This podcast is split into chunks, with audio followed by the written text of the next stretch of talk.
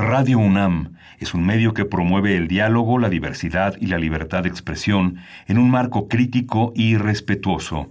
Los comentarios expresados a lo largo de su programación reflejan la opinión de quien los emite, mas no de la radiodifusora.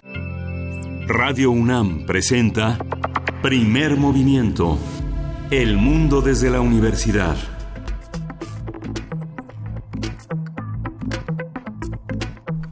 Hola, buenos días. Hoy es miércoles 12 de febrero, son las 7.05 de la mañana todavía en la Ciudad de México. Le damos la bienvenida a nuestros amigos de la radio universitaria de Chihuahua que nos escuchan de 6 a 7 de la mañana y 7 a 8 hora local. Eh, bienvenidos aquí a Radio UNAM, a la cabina de primer movimiento. Berenice Camacho, buenos días, ¿cómo estás? Muy buenos días, ¿cómo estás? Miguel Ángel Quemain, aquí estamos iniciando nuestra jornada radiofónica de esta mañana para acompañarles, si ustedes nos lo permiten, lo cual nos da mucha alegría. Gracias por sintonizar las frecuencias universitarias. Y pues bueno, tenemos un día eh, interesante, muy cargado de distintas, eh, tanto noticias como temas diversos.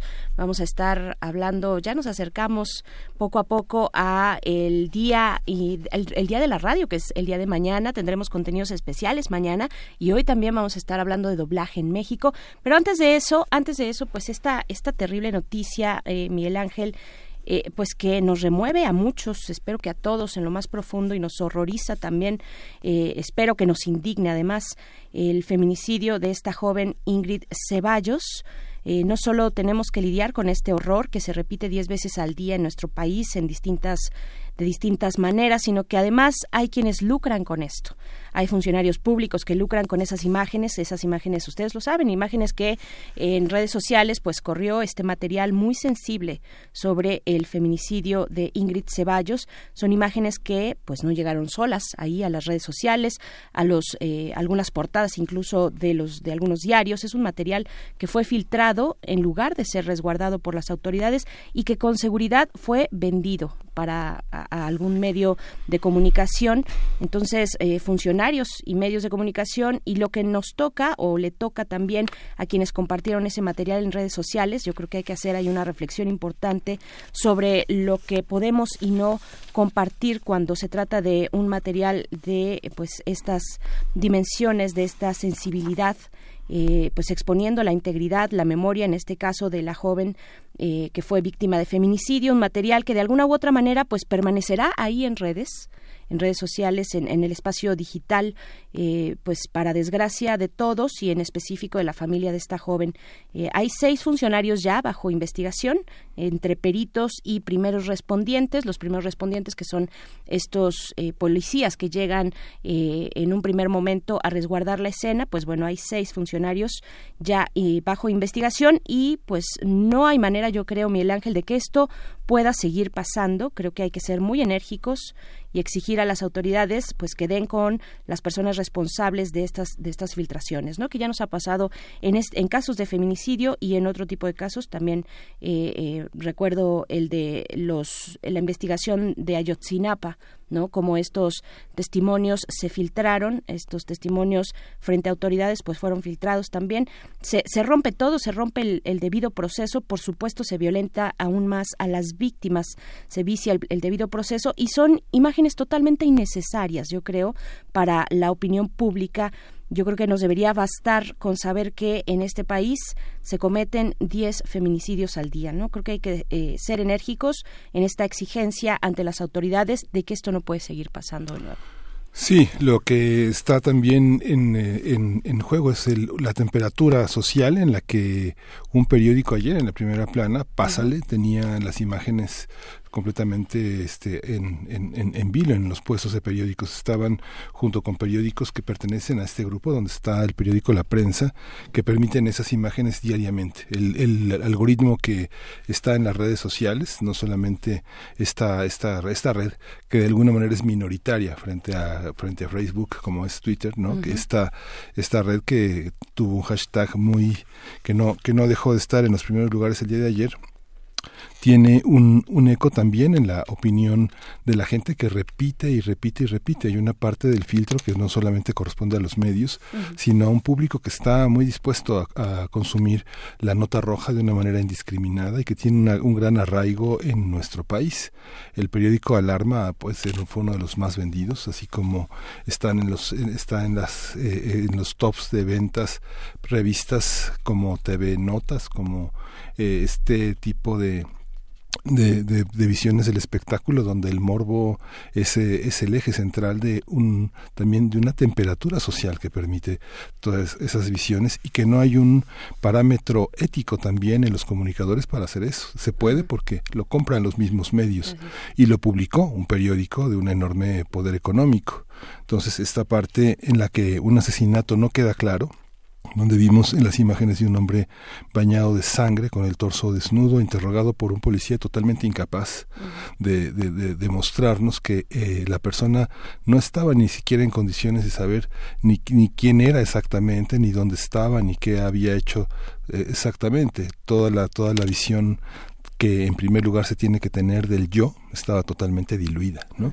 El interrogatorio muy pobre, yendo de un lugar a otro, un policía totalmente incapaz movido por su propio morbo y por la violencia policíaca que caracteriza el tratamiento de las víctimas. ¿no? Yo creo que evidencia también la falta de capacitación, interrogado en el asiento trasero de la patrulla, este atado de manos, eh, este verdaderamente verdaderamente atroz toda la escena, ¿no? Es así como todo está y las imágenes de esta joven que eh, tratada en los medios, ¿no? La mataron y a pesar de que tenía una maestría, este delante de un hijo autista, todo el escenario que se relata es verdaderamente totalmente eh, atomizado, sin contexto.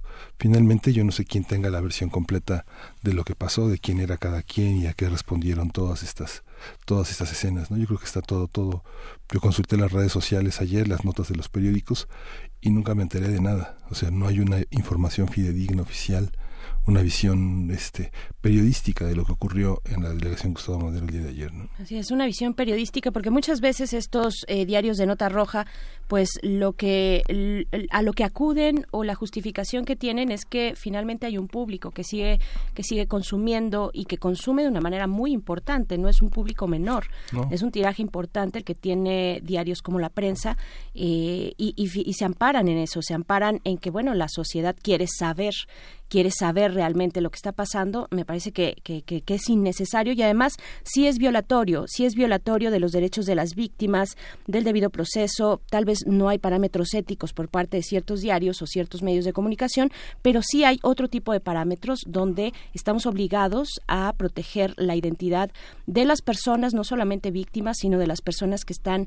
involucradas en un proceso penal, ¿no? Porque esto puede modificar eh, y echar abajo finalmente una investigación judicial entonces hay, hay muchos alcances sobre esto. Eh, pues bueno, es lamentable eh, eh, el hecho en sí mismo, el hecho que se repite además diez veces al día en este país y, y, por otro lado, pues el papel de los medios de comunicación pues echando este fuego a, a la hoguera, digamos, alentando eh, pues este tipo de imágenes violentas que yo creo de nuevo no abonan a la importancia de eh, pues tener esta conciencia sobre la violencia de género en nuestro país que alcanza estas formas dramáticas de, de, expresarse. Eh, bueno, en fin, están ahí nuestras redes sociales para que ustedes también puedan eh, pues hacer comunidad con nosotros como, como todos los días para que ustedes nos envíen sus comentarios. Nosotros con mucho gusto los leemos. Estamos en arroba PMovimiento, así nos encuentran en Twitter y Primer Movimiento UNAM en Facebook. Y pues bueno, vamos a tener un arranque eh, ya lo decíamos un poco eh, cercano lo que lo que significa el doblaje en México cercano a la radio pero pero también a otros escenarios como lo es el cine como son las series. Ahora Netflix también esta plataforma bueno Netflix por decir un nombre popular pero las plataformas digitales donde también hay eh, pues se requiere del doblaje. Vamos a estar conversando del doblaje en México con José Vilchis Pepe Vilchis. Él es actor y director de doblaje locutor e intérprete de música mexicana y también también nos acompaña en esa conversación Dulce Guerrero, actriz de teatro y doblaje, es locutora y directora de doblaje en unos momentos más para iniciar esta mañana de miércoles. Y vamos a tener hoy también las fonografías de bolsillo. Vamos a contar con el comentario de Pavel Granados, quien es escritor, también dirige la Fonoteca Nacional y hoy vamos a hablar sobre el tango en los Estados Unidos. Y para nuestra nota nacional hablamos de la neutralidad en la red esto que ya ha anunciado desde la semana pasada una serie de un conjunto de organizaciones que trabajan en torno a los derechos digitales, pues bueno, vamos a conversar sobre, sobre esto con José Manuel Casanueva, él es director de la organización SocialTIC, ustedes pueden, si no los conocen, pues buscar así de esa manera en, sus en redes sociales SocialTIC y van a encontrar el trabajo que realizan. Sí, vamos a tener en la nota internacional el triunfo de Sinn Féin en las elecciones legislativas de Irlanda. Ganó eh, por poquito este partido eh, tan importante en la Irlanda de hoy. Vamos a conversarlo con Alma Rosa Amador Iglesias, ella es licenciada en Relaciones Internacionales, maestra en Estudios Internacionales por la UNAM, es profesora del Centro de Relaciones Internacionales de la Facultad de Ciencias Políticas y Sociales de la UNAM y una experta en este mundo peninsular de Inglaterra e Irlanda. Así es, dicen el fin el fin del bipartidismo en Irlanda con este triunfo, pues bueno, vamos a conversarlo. Después también llega la poesía necesaria, ya está todo listo para que podamos disfrutar de la poesía, más que necesaria siempre eh, se hace eh, con este contexto complicado que tenemos en México. ¿no? Más, que más que peninsular, insular el mundo de Irlanda y Inglaterra. Vamos a tener también hoy la mesa del día, les hemos eh, comentado de Sócrates Café, hoy vamos a tenerlo y justamente vamos a recuperar esos audios que gentilmente nos dejaron nuestros radio radioescuchas. Vamos a conversarlo con Christopher Phillips, él es escritor, educador, consultor y conferencista. Es un activista a favor de la democracia y es un especialista reconocido internacionalmente en la aplicación del método socrático. Es el fundador de Democracy Café y autor de los libros Sócrates Café, Seis preguntas de Sócrates, Sócrates enamorado y la filosofía de ser niños. Así es, y después, por ahí de las 9.45, 9.50 de la mañana, tenemos nuestra sección de todos los miércoles Química para Todos a 150 años de la tabla periódica, a cargo del doctor Plinio Sosa, académico de la Facultad de Química, eh, y pues bueno, en esta ocasión nos hablará del actinio o un rayito de luz en la oscuridad, nos dice el doctor Plinio Sosa. Así es que bueno, esto para el día de hoy. Eh, muchas gracias por estar, permanezcan aquí en la radio universitaria. Vamos a ir con música. Esto que vamos a escuchar es de Miss Bolivia, es una eh, cantante Argentina, se llama Miss Bolivia, pero es argentina. Vamos a escuchar una canción que dedica precisamente al tema de los feminicidios, que se titula Paren de matarnos.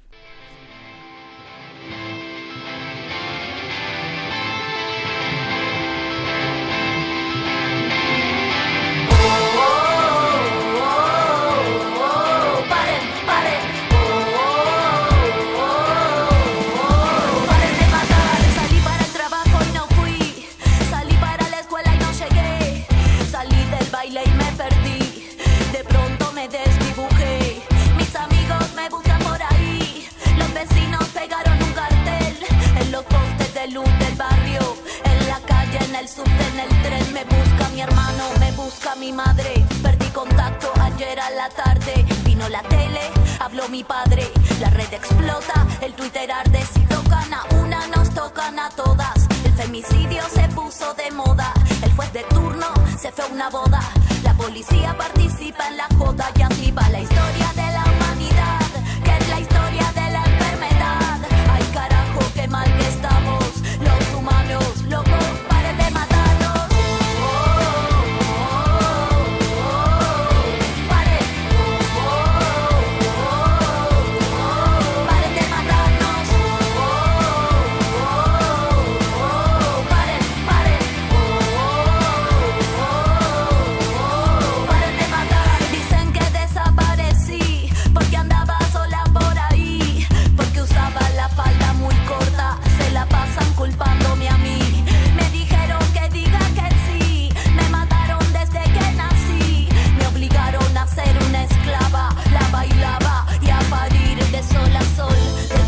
Me matan y mueren todas mis hermanas. Me duele el cuerpo y las entrañas. No quiero que me toque chavo, no tengo ganas. Me matan y se infecta la raza humana. Le temen al poder que de mi boca emana. Soy esta herida que pudre y no sana. Me matan y conmigo se muere mi mamá. Y es la historia de la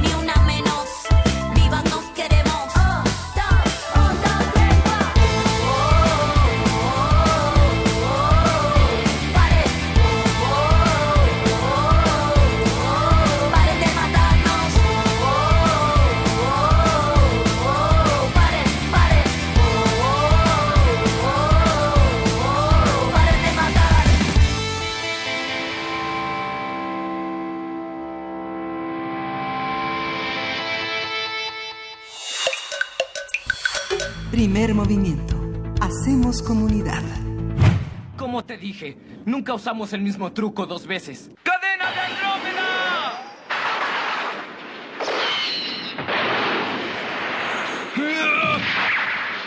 No, yo. Yo he sido así desde que tengo memoria. De día soy una, pero de noche otra. Esa será tu apariencia, hasta el primer beso del verdadero amor. Y tomarás la forma del verdadero amor.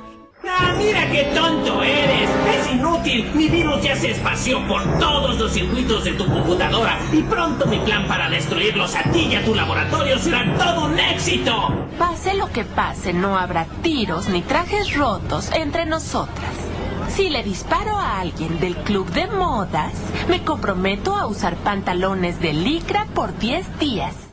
El doblaje es un proceso en el que actores profesionales sustituyen los diálogos de un idioma a otro en series, películas televisivas, dibujos animados, este por unos similares con voces de actores profesionales. Así es, el doblaje mexicano es reconocido a nivel mundial por su calidad. Nuestro país fue el primero en doblar series y películas estadounidenses y europeas. Los primeros actores de doblaje surgieron de las radionovelas o del cine también.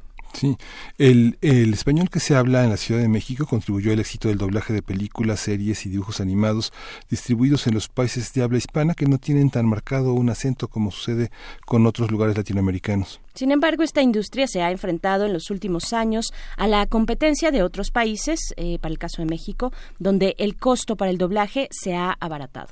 Vamos a conversar sobre lo que implica una carrera en el doblaje, cómo es la formación, cómo es el medio, qué características debe tener una persona interesada en el doblaje o algún tipo de don. Nos acompañan José Gilberto Vilchis, Pepe Vilchis, él es actor y director de doblaje, locutor e intérprete de música mexicana. Él es reconocido por dar de voz, como ya escuchó hace un momento en la introducción, a personajes como Shun de Andrómeda en Los Caballeros del Zodíaco, Neji Hyuga de Naruto, Taiki-Ku en Sailor Moon, Cerebro en el laboratorio de Dexter, entre muchos otros. También es la voz de John Connor en Terminator 3 y Terminator La Salvación. Es voz recurrente de los actores Bradley Cooper y Tom Hiddleston y con este último hizo la voz de Loki en Avengers. Así es, en unos momentos más estará aquí Pepe Vilchis con nosotros y también nos acompaña en la línea telefónica Dulce Guerrero. Ella es actriz de teatro y doblaje, locutora y directora de doblaje. Es conocida por dar voces a actrices como Nicole Kidman, Cameron Díaz, Halle Berry, Jennifer Aniston, perdón, Charlize Theron y Jennifer Connelly. Es la voz de la princesa Fiona en Shrek es Gloria en Madagascar, Storm en el universo cinematográfico de los X-Men y también es Anastasia en la película homónima. Es reconocida también por haber sido la primera voz de Margarita en Un Show Más y Sandy en Daria. Te damos la bienvenida, Dulce Guerrero. Muy buenos días, gracias por estar con nosotros en esta mañana. Hola, muy buenos días, encantada. Qué, qué lindo que toquen el tema. ¿Es una pues, especialidad de la, de la vida actoral de, la, de las escuelas de teatro, el doblaje, o es algo que se va adquiriendo con la experiencia, Dulce? Mira, la realidad es que sí es una especialidad del actor. Hay muchísima gente que pregunta que si somos traductores, que si traducimos al momento, y es una como incógnita para la gente que, que se pregunta qué es el doblaje somos actores principalmente y sí es una especialidad de la actuación. Pero curiosamente en muy pocas escuelas de teatro existe como la formación para doblaje, porque no es un área como tan recurrente o conocida. Eh, a mí sí me tocó practicarla en el Instituto Arte Escénico que en su momento dirigía el maestro Miguel Córcega hace muchos años. Y era muy poco lo que se trataba el doblaje como una forma de aprendizaje. Y la verdad es que los actores lo aprendimos sobre la marcha, trabajando en el doblaje directamente y como familiarizándonos con el protocolo de cómo sucede, de cuál es la técnica y la técnica ha cambiado mucho también porque se empezó en óptico, que era directamente en un film, ¿no? Físicamente el loop era montado el óptico en un proyector. Después se pasó a video, después el video se movió a digital con el DA y con el movimiento al, al proceso digital y ahora es totalmente eh, tecnológico, puesto que ya es eh, con el sistema de Pro Tools y ya los materiales se pueden subir a un CTP, etcétera, ¿no? Claro. Pero es también parte de aprender el, el adaptarse a ese movimiento tecnológico. Antes se doblaba todos en un atril y ahora estamos cada quien grabando de manera independiente. Qué, qué, interesante, cómo van cambiando esas formas. Nosotros un poco desde radio también tenemos esas eh, posibilidades o hemos visto ese, ese arco de transformación a través de las tecnologías para el trabajo de la voz. Eh, Dulce Guerrero, eh, es paradójico, ¿no? Lo que nos comentas de que por un lado México tiene un papel central en el doblaje, en el trabajo de doblaje, pero por el otro tenemos pocos espacios donde se, se enseñe aquellos que estén interesados, ¿no? Aquellos alumnos que tal vez salen de actuación o que están también en comunicación, que están interesados en acercarse al mundo del doblaje, pero que hay pocos espacios, ¿no? ¿Por qué, por qué se da esto siendo México tan importante para, para esta profesión? Es un fenómeno muy curioso porque siendo México además una región tan grande en población, es casi increíble que apenas y, quiero darle un reconocimiento y hasta un aplauso a Martí Barres por eso, ¿no? Que México recién toma en cuenta la importancia de, legislar algo que España, siendo un país, no, no lo minimizo, pero me refiero a que México es líder en Latinoamérica, en muchos otros países de habla hispana, y no tenga e, esa legislación y España la tenga desde hace décadas. Porque en España es un fenómeno muy particular con eh, en la época del franquismo para el doblaje de las películas, ¿no? Para no aceptar eh, un, lenguaje extranjero, sino que todo apropiarlo o adaptarlo al español, ¿no? Y en España está la SGAE, que fue tuvo todo el dinero, o sea, como nada, este, como una secretaría de Estado, para proteger a sus autores y productores y distribuidores, ¿no? Sí. Ahora, ciertamente creo que la la ventaja de tener la opción, es decir, que, que en el caso de México no, no será una imposición ni una opción eh, absoluta, es decir, todo será doblado, que creo que sería arbitrario. Me parece maravilloso que el público tenga la opción de elegir lo quiero en español o lo quiero en ruso, en inglés, en francés, como o como la producción original venga creo que esa es la maravilla eh, elegir poder elegir y desde luego para quien elija el español pues, qué maravilla que sí exista no y, que exista y que además el público tenga también la posibilidad de exigir calidad esto me parece un punto muy importante. Por supuesto. Exigir que el doblaje sea bueno me parece importante. Así es. Eh, fíjate que ya, ya nos acompaña a esta conversación, se nos une Pepe Vilchis, José Gilberto Vilchis, eh, ya lo presentabas, Miguel Ángel Quemán, él es actor, director de doblaje, locutor, intérprete de música mexicana, en fin, con un gran recorrido por eh, la voz de distintos personajes. Bueno, hablábamos, por mencionar solo alguno, tal vez eh, Shun de, de Andrómeda, de los Caballeros del Zodiaco, y pues te damos la bienvenida, Pepe Vilchis. Muchísimas gracias, Berenice, aquí estamos y este, ya uniéndonos a esta conversación. Así es, pues comentábamos con, con Dulce Guerrero sobre eh, las dificultades de entender la profesión del doblaje. ¿Qué es el doblaje? De pronto ella nos ponía algunos ejemplos, las personas no sabemos bien a bien de qué se trata, si, si son actores de la voz, en el mejor de los casos, cuando uno le atina a, decir qué es exactamente, o eh, cómo es su trabajo, no nos lo imaginamos tanto. ¿De qué se trata el doblaje? Bueno, mira, eh, el doblaje como tal es tropicalizar una interpretación de otro idioma al español latino propiamente, que es lo que hacemos en México. Ahora bien, sí, somos actores, eh, por supuesto que somos actores, debemos tener una preparación actoral. Es muy importante para el doblaje, curiosamente, tener un conocimiento muy amplio de lo que es expresión corporal, si no, no vas a saber qué te está diciendo el actor que ya interpretó al otro personaje en los casos de live action, ¿no? Live eh, action, que son las películas con personas de carne y hueso. En efecto. Porque cuando haces caricaturas propiamente, lo podemos generalizar, porque bueno, hay animes y hay muchas cosas, pero hablemos de caricaturas. Cuando haces caricaturas, ahí sí tienes más apertura de poder dar una interpretación propia hacia un personaje. Hay muchos casos en los que precisamente hablando de caricaturas se ha mejorado incluso el, doblaje que se ha hecho en inglés. Regresando un poco al tema de, de, la preparación actoral, no es casualidad que actores, por ejemplo, hollywoodenses, canten, bailen, actúen y hagan doblaje. Es parte de tu preparación como tal. El doblaje nació del cine al final del día. Es una empresa nueva, si lo quieres poner así, pero es algo que los actores debemos saber hacer. Entonces, por eso es importante ser actor. claro. Dulce. Bueno, tú ya nos, decías. Sí, salúdense, por favor.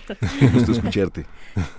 ¿Cómo, es la formación? ¿Cómo es la formación de, de, un actor? de un actor? Para el caso de México, nos comentaba también Dulce que paradójicamente, bueno, en México sabemos la importancia que tiene en la profesión del doblaje, pero por otro lado no hay muchos lugares de formación, no hay muchas escuelas para el doblaje, no hay tantos espacios para promover a aquellos chicos que quieran entrar en este mundo, pues lo tienen complicado, ¿no? Eh, sí, pero debemos recordar algo muy importante.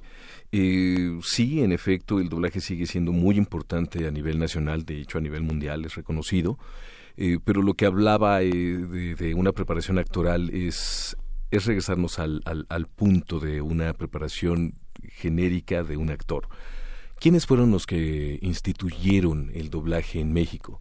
Las grandes estrellas de teatro, las grandes estrellas de cine, las grandes estrellas incluso de la radio y venían de una preparación actoral. No existía una escuela como tal de doblaje. Ahora ya existe una especialización que es diferente. Pero bueno, hablemos del señor Narciso Busquets, por mencionar a alguien, y no tuvo ninguna preparación específica. Sí hubo una enseñanza de técnicas cuando se los llevaron a ciertos actores latinoamericanos a Nueva York por medio de la Metro Goldwyn Mayer para que les enseñaran las técnicas de doblaje. Y estamos hablando que Metro Goldwyn Mayer hace cine. Ahí fue donde vino tal vez esa enseñanza de técnicas. Una vez que se instala como tal esa industria en México, esas grandes estrellotas como don Víctor Alcocer, eh, Julio Lucena, en fin, hay una cantidad de nombres impresionantes, ¿no? Está este Pelayo, Luis Manuel Pelayo, eh, en donde también los grandes Star Talents hicieron lujo de presencia en el libro de la selva como Tintán. Vaya, no tenían esa preparación técnica eran unos superactores. Mm, lo que pasa es que había también una, una capacidad en el ensayo de generar una escuela, lo que se decía de la escuela de los hermanos Soler, que finalmente tuvieron que fundaron una escuela que durante muchísimo tiempo estuvo vigente y que también como eh, generó un espacio importante de enseñanza en los actores agremiados en la ANDA. ¿no? Sí, claro, eh, hicieron un, instituto, el Instituto Andrés Soler, en efecto, pero entonces a todo ello, se ha venido precisamente ahora haciendo una técnica, pero yo recomiendo más una, una integración, una preparación actoral. La voz es actuación. La voz está ligada al personaje al final del día, que eso es lo que de repente tenemos ahí una controversia, ¿no? Con algunos compañeros que nos dicen es que mutilan la actuación. No, señores, somos actores. Y si entendemos qué es lo que está haciendo el, el actor en pantalla, podemos darle esa interpretación y si ha habido doblajes que lo han logrado, por supuesto. Y que mejora la versión original. Eh, sí, se ha dado el caso. Sí, por supuesto. Eh, ¿cómo, ¿Cómo se prepara un actor de la voz, un actor de doblaje, Dulce Guerrero, para enfrentar un personaje? Para eh, Tiene enfrente una propuesta, un personaje tal vez importante. Eh, pienso en la serie de, no sé, de caricaturas, la serie animada que de nuestra preferencia, que, que tiene mucha popularidad y que tiene que armar la identidad sonora de un personaje? Mira, la realidad es que el actor de doblaje tiene poca oportunidad de estudiar un personaje. Es decir, no hay un libreto previo, ni tenemos una semana de ensayo. A veces ni siquiera conocemos eh, cómo continúa la serie y qué seguimiento tiene, como en el caso del anime, por ejemplo, hoy en día. Es tanta la confidencialidad que no se sabe de qué va los siguientes capítulos. Entonces, el, la habilidad del actor en, en una sala de doblaje es reconocer su partitura al momento. Y lo que yo le llamo la partitura es el cuerpo, el tono, la expresión y lo que estoy escuchando y en combinación viendo en pantalla. Esa es mi partitura y será suficiente para entender el contexto está gritando, tiene miedo, está triste, es una situación de comedia, es tragicomedia, es verdaderamente una pieza clásica, eh, por poner un ejemplo, si me ha tocado doblar a Rus en sus años mozos, eh, pues son piezas clásicas, con un lenguaje que tiene una carencia muy especial, que no es lo mismo que doblar una serie virtual, ¿no? Eh, filmada hace poco en un tono de comedia que es muy distinto, o si es una comedia negra.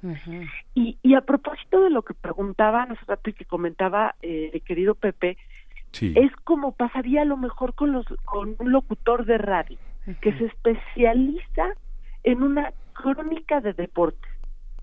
Entonces, eh, podría dar noticias o podría hacer un reportaje si lo mandan a cubrir un, un asunto de guerra. No, son especialidades y no es lo mismo cómo habla para un género que para otro. No es lo mismo qué hace un reportero que qué hace una persona que solo da un reporte del tiempo. Son cosas muy distintas y esto es un gran ejemplo para el doblaje, ¿no? El quien vive en la radio sabe no es lo mismo quien está del otro lado del micrófono que quien está en el micrófono.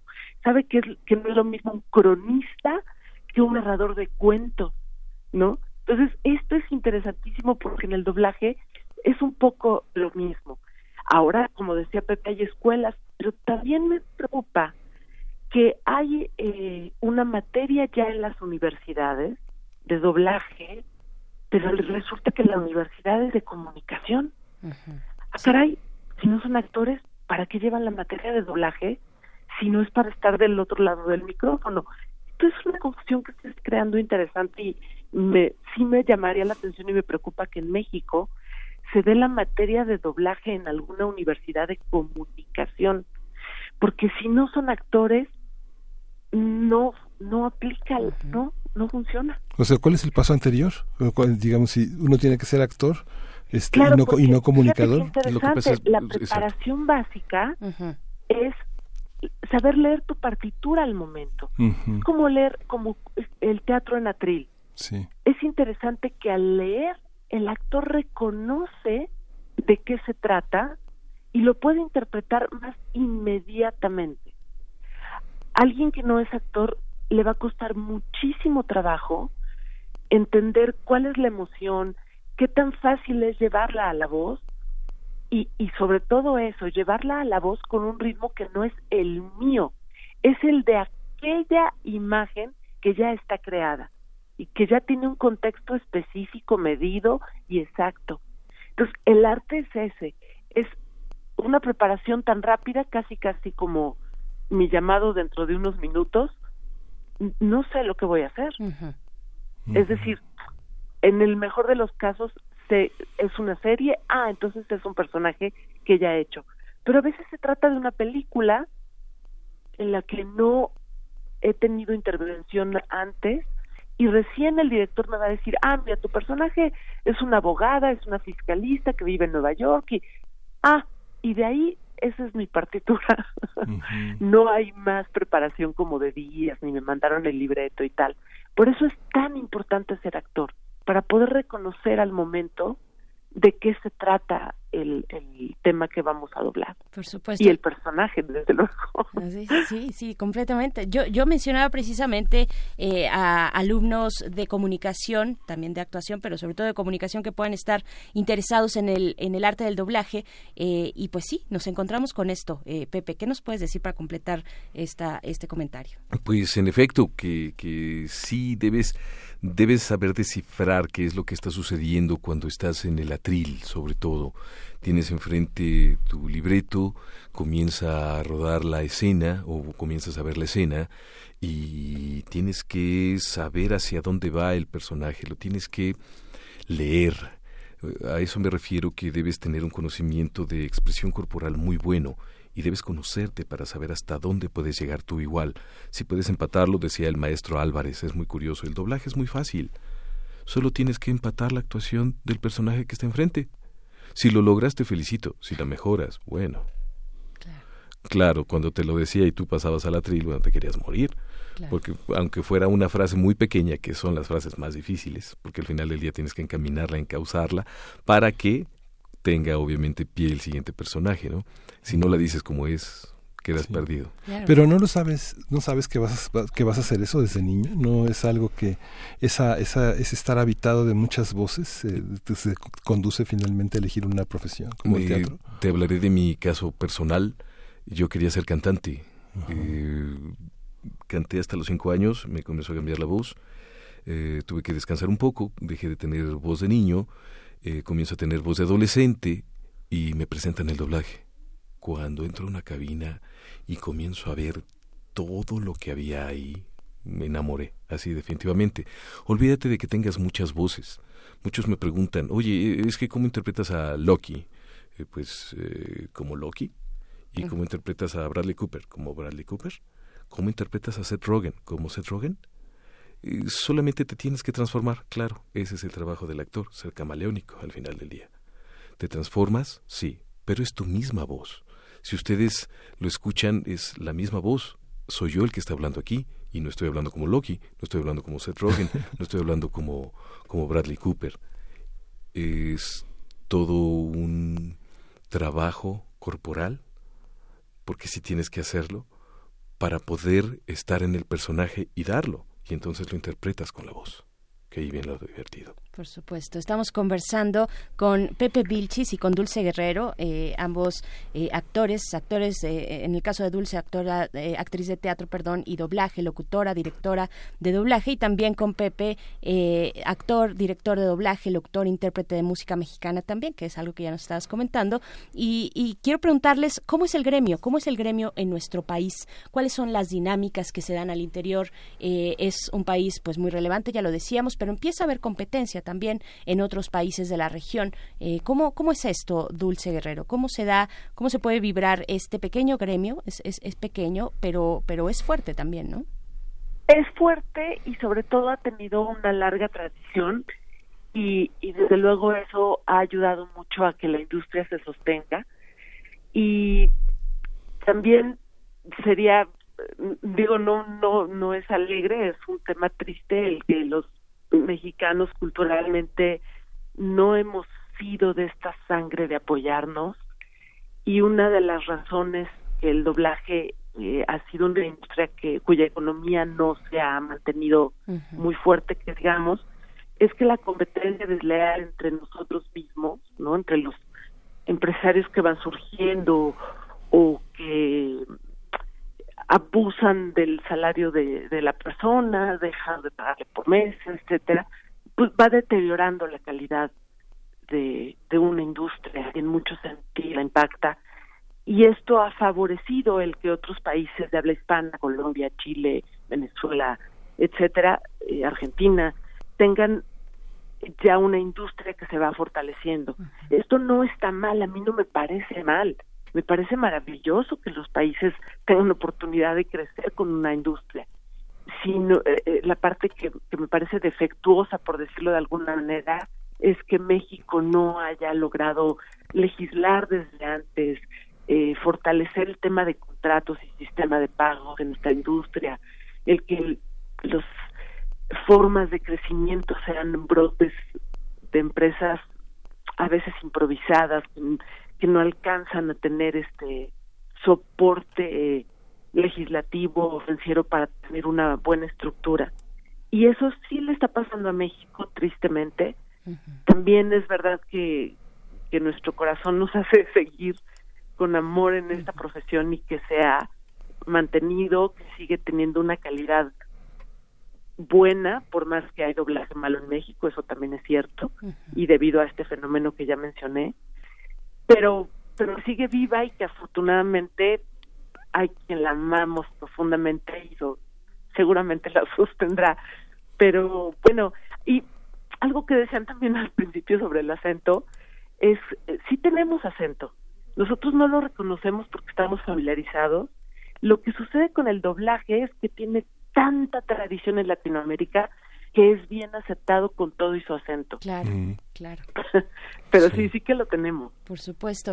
Pues bueno, nos tenemos que despedir. Eh, Pepe Vilchis, yo te pediría un comentario final hacia donde lo quieras orientar, si quieres, hacia las plataformas digitales que ahora dan una posibilidad de apertura en el trabajo y demás eh, del doblaje, si quieres, y si no, por donde quieras. En efecto, nos podemos ir a plataformas, pero están creciendo, eh, están llevando incluso liderazgo ya, comienzan a llevar liderazgo eh, en punto doblaje. Eh, solo por, por ahondar entonces un poco a lo que a lo que dijo este Dulce.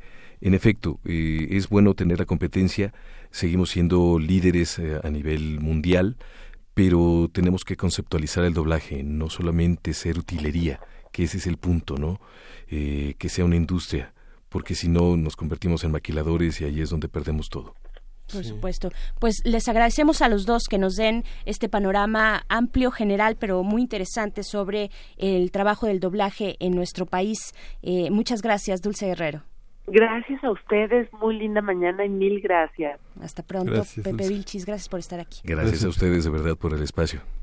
Al contrario, pues bueno, hay que eh, seguir el doblaje mexicano, me parece, hay que darle reconocimiento también muy importante a los actores, a las actrices de la voz. Y pues bueno, esta fue un, acercamiento muy breve. Nos vamos a ir con música, Miguel Ángel. Vamos a ir con música y vamos a escuchar de Faser Dase Lucky Girl.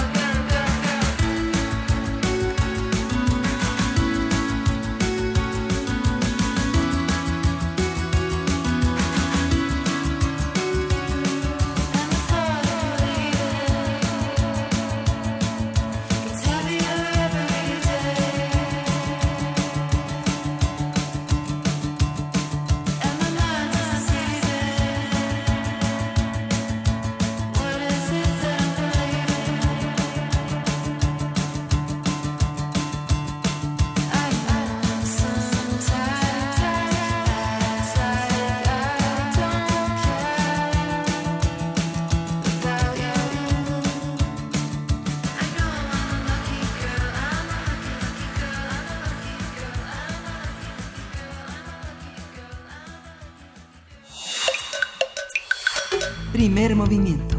Hacemos comunidad. Fonografías de bolsillo.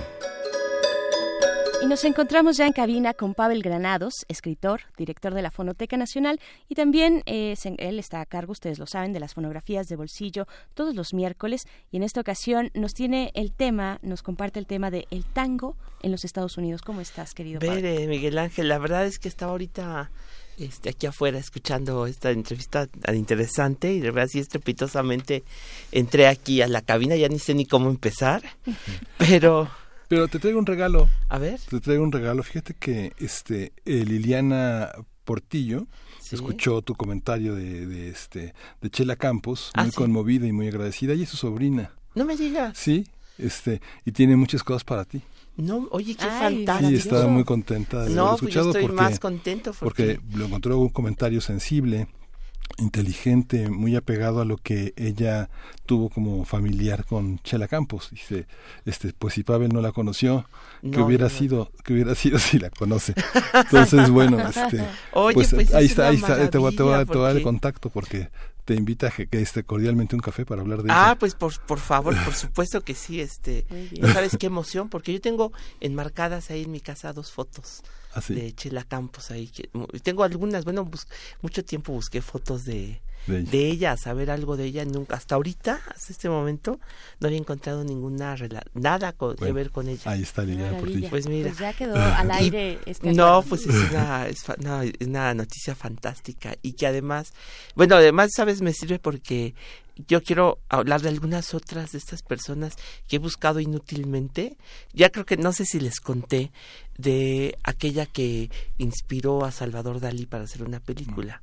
Antes luego les traigo, luego, les hablo de ella, pero este a ver si alguien sabe de esa mujer, pero un, día les traigo, la, siguiente vez les traigo algo, algo de ella, pero Lechela Campos me emociona muchísimo. A nosotros también, y pues a ver, en esta, en esta ocasión nos dices, nos vas a hablar del tango en los Estados Unidos, aunque también podríamos hablar de lo que venimos, que es el doblaje en México, y seguro tú tienes muchas referencias, Fabio. Hace, no, pues hace unos días estuvo, semana, no, meses, estuvo conmigo Amparo Garrido, que ya le hicimos un homenaje, y me dijo, mi esposo era fulano de tal, dije, ay, no, no me, suena.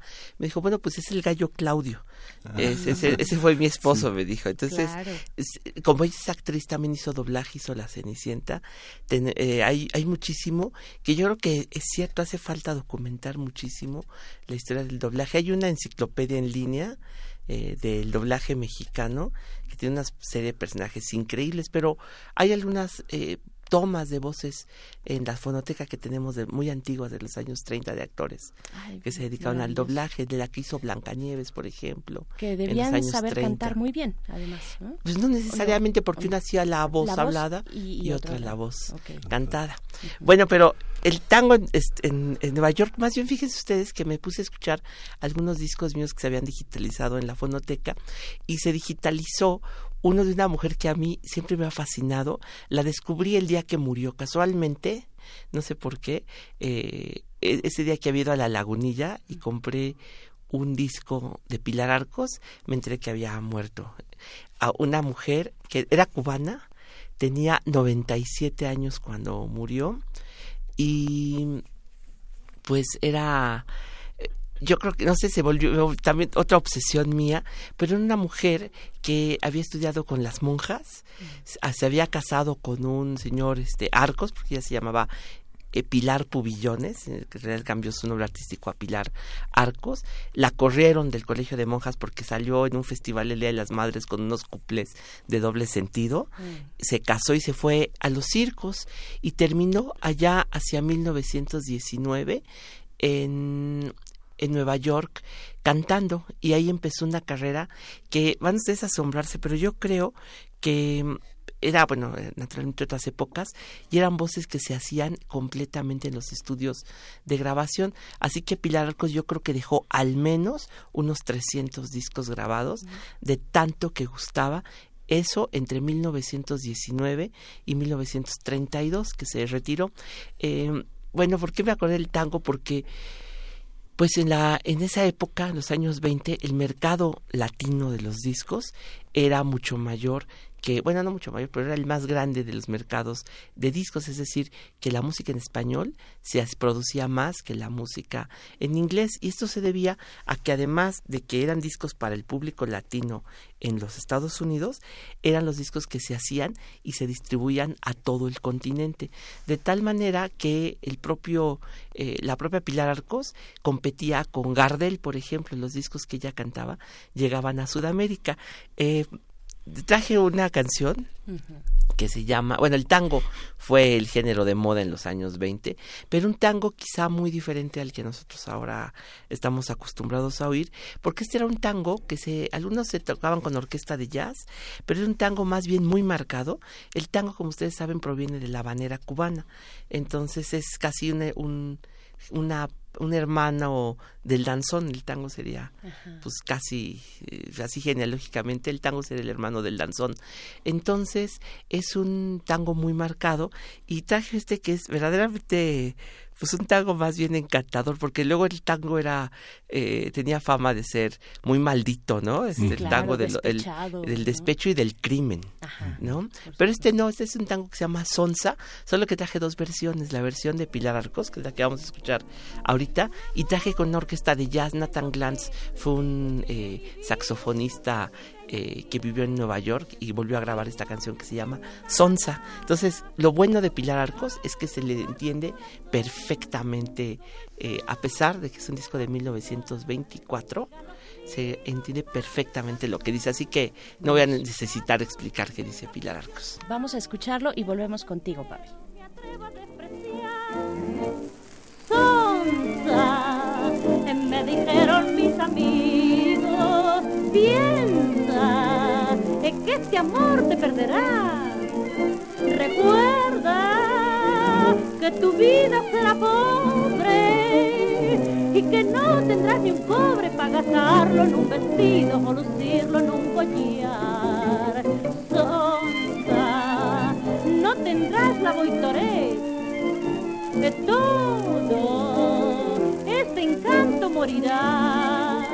Que piensa que tu vida será pobre, que este amor te ha trastornado y por él has despreciado tu mayor felicidad.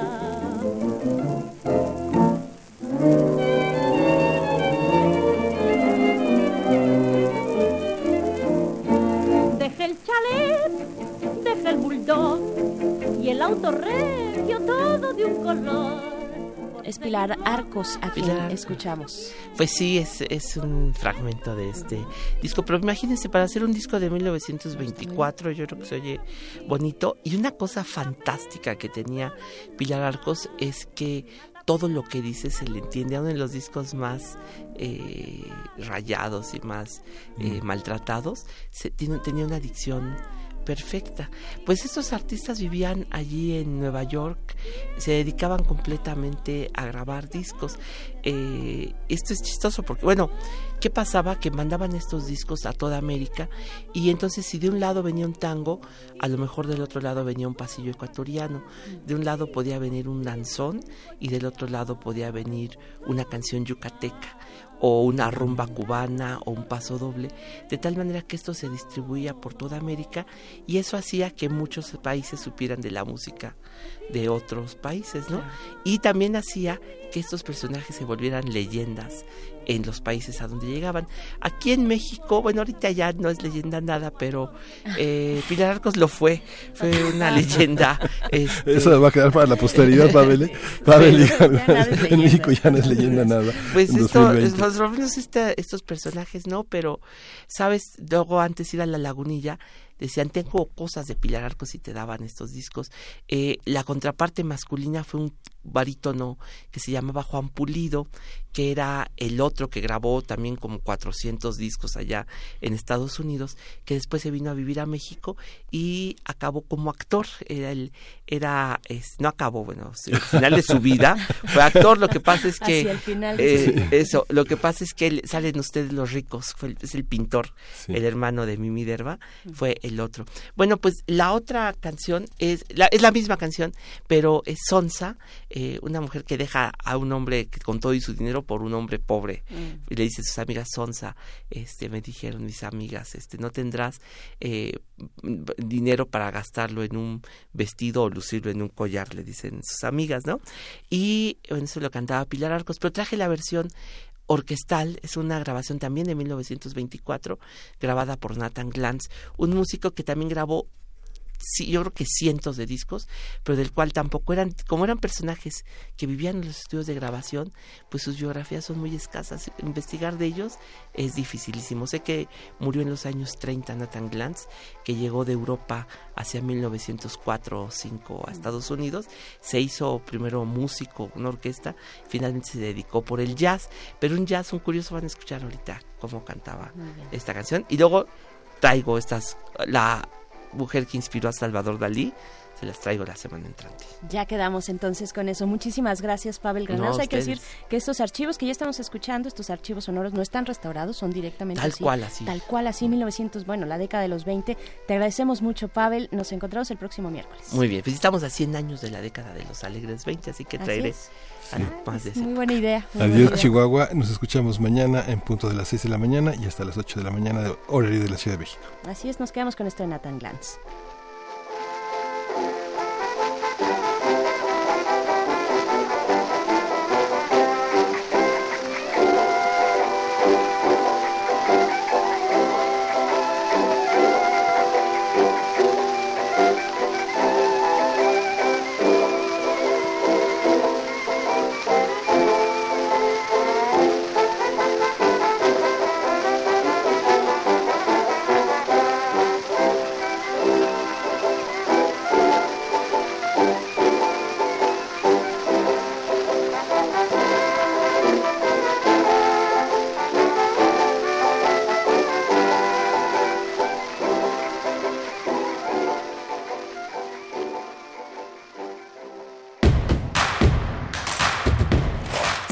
Redes sociales. Encuéntranos en Facebook como Primer Movimiento y en Twitter como arroba PMovimiento. Hagamos comunidad.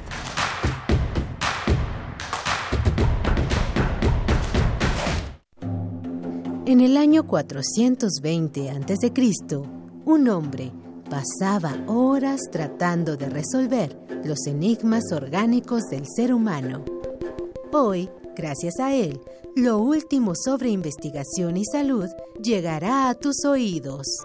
Hipócrates 2.0. Investigación y vanguardia en salud. Escucha esta serie coproducida por el Programa Universitario de Investigación en Salud y Radio UNAM, todos los martes a las 18 horas por el 96.1 de FM. Radio UNAM, Experiencia Sonora.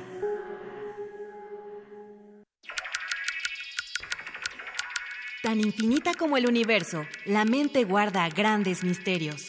Todo a nuestro alrededor nos revela la complejidad de nuestra interacción con el mundo y nuestro interior.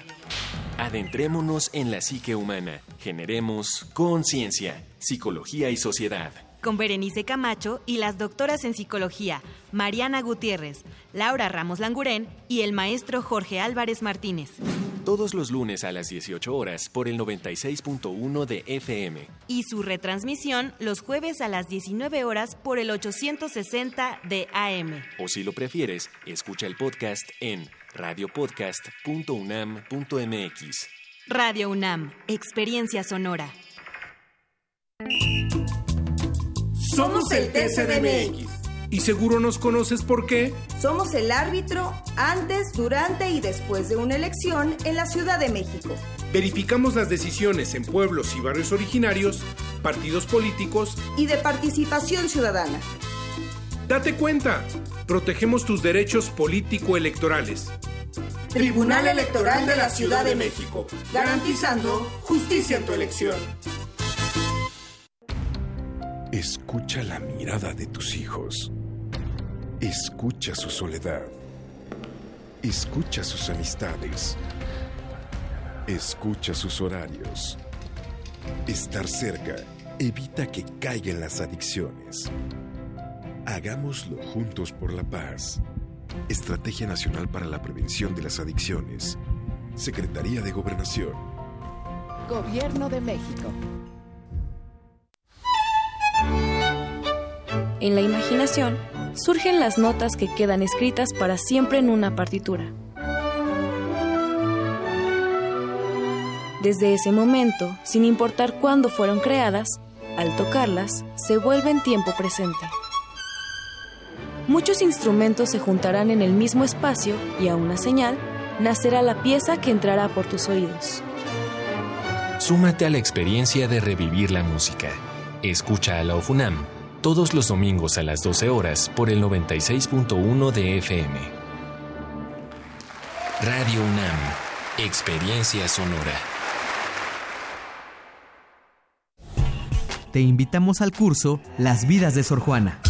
Hola, soy Sara Pot Herrera. Vamos a ver a Sor Juana, a la niña Juana, a una Sor Juana en la cocina, una Sor Juana en la enfermería, una Sor Juana que va y viene, Sor Juana como economista, Sor Juana como corista, Sor Juana música, Sor Juana pintora. Imparte la doctora Sara Pot Herrera. Sara Pot Herrera. Sala Carlos Chávez del Centro Cultural Universitario, los días 2, 3 y 4 de marzo, de las 17 a las 20 horas. Informes al 5622-7070, 5622-6605 o en www.grandesmaestros.unam.mx. El cupo es limitado, inscríbete ya. Invita el programa Grandes Maestros de Cultura UNAM.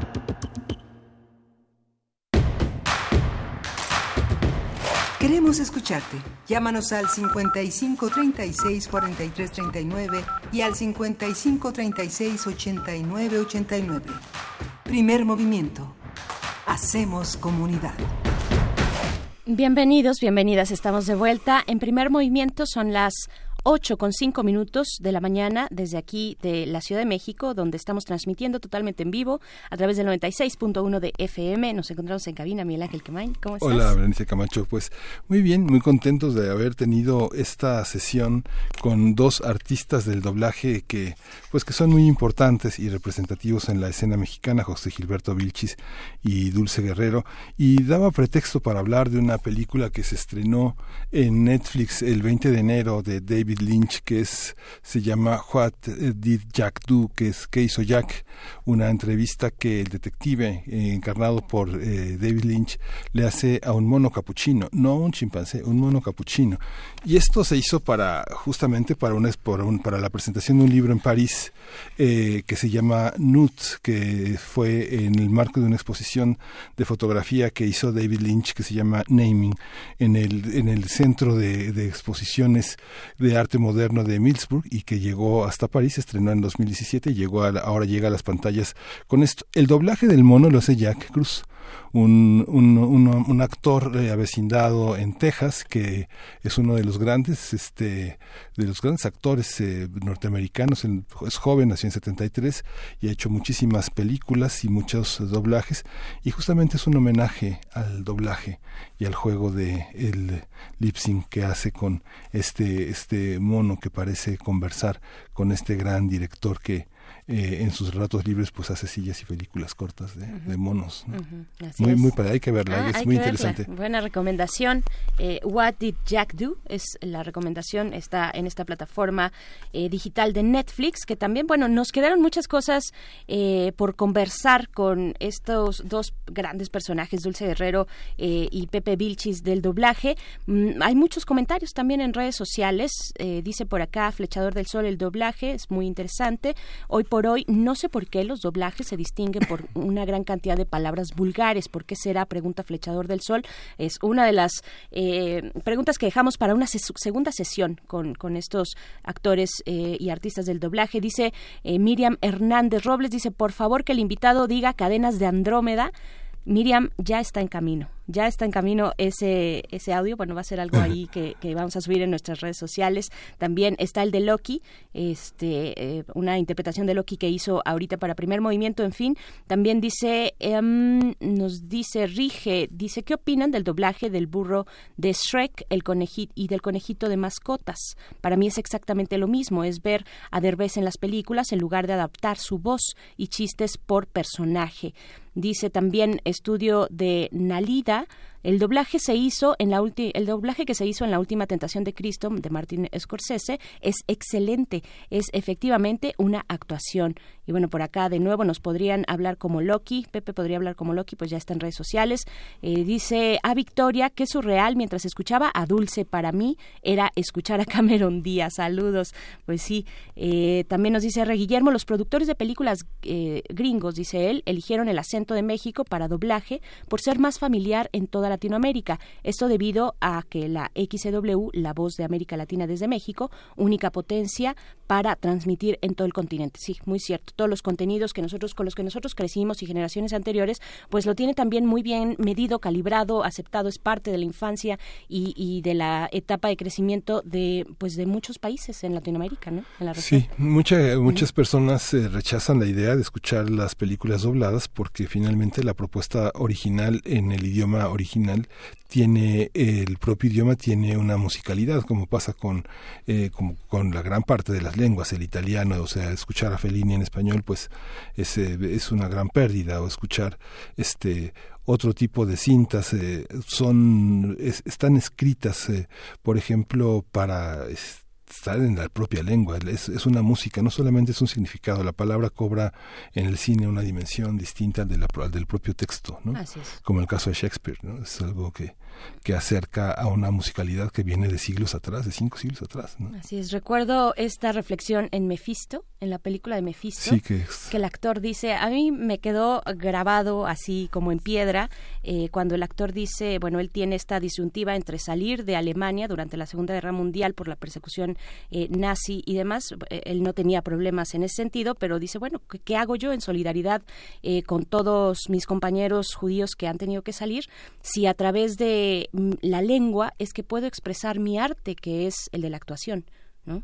Es, es fantástico. Y se me quedo sin mi lengua, que es la lengua alemana, eh, y, me quedo sin, sin mi profesión. Sin la mitad de mí, ¿no? Sin la mitad de mí. No puedo irme a Estados Unidos y hacer teatro en, en inglés, ¿no? Yo hago teatro en alemán. Sí. Es, es brutal.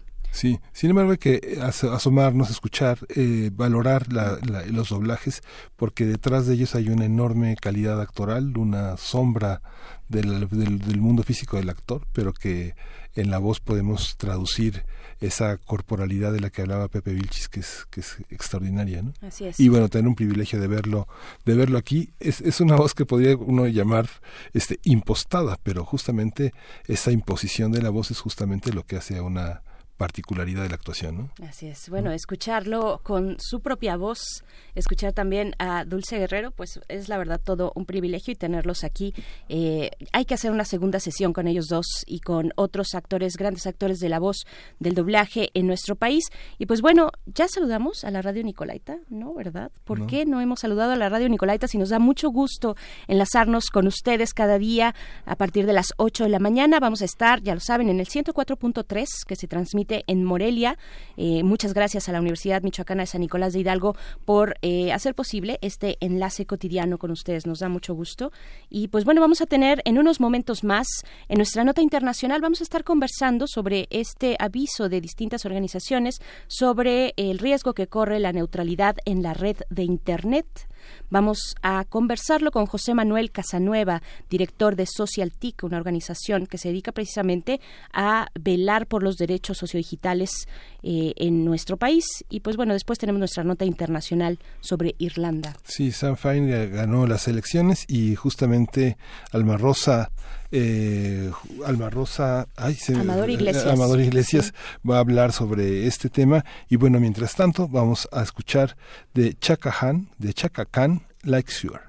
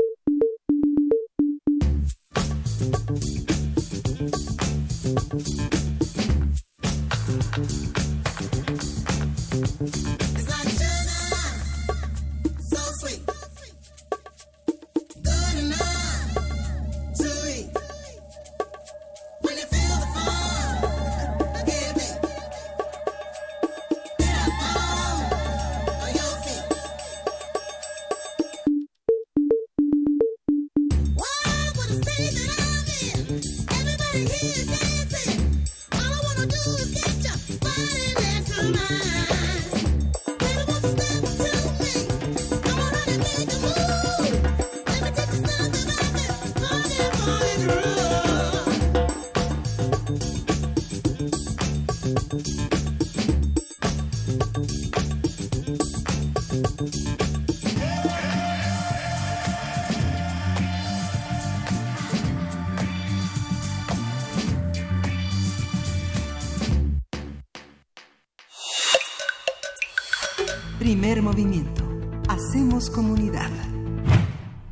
De vuelta aquí en Primer Movimiento. Tenemos unos títulos, unos títulos en nuestras manos que van a llegar hacia ustedes. Les vamos a decir en unos momentos más de qué manera, pero estamos, bueno, yo lo que tengo por aquí, Miguel Ángel, es un libro que se titula Laboratorio de Confitería, Compendio de Prácticas, que editó la Universidad Nacional Autónoma de México, la UNAM, a través de su Facultad de Química, el Departamento de Alimentos y Biotecnología, y es finalmente un libro que reseña el arte de la confitería, la tecnología y la ciencia también detrás de la elaboración de los dulces y las confituras que realiza la Facultad de Química. Así es que, bueno, es un libro muy amplio que nos da detalle tanto de la industria como de las materias primas eh, de los distintos, por ejemplo, dulces mexicanos y otros productos de jaleas. En fin, es un tomo eh, pues muy extenso sobre este arte de la confitería en nuestro país.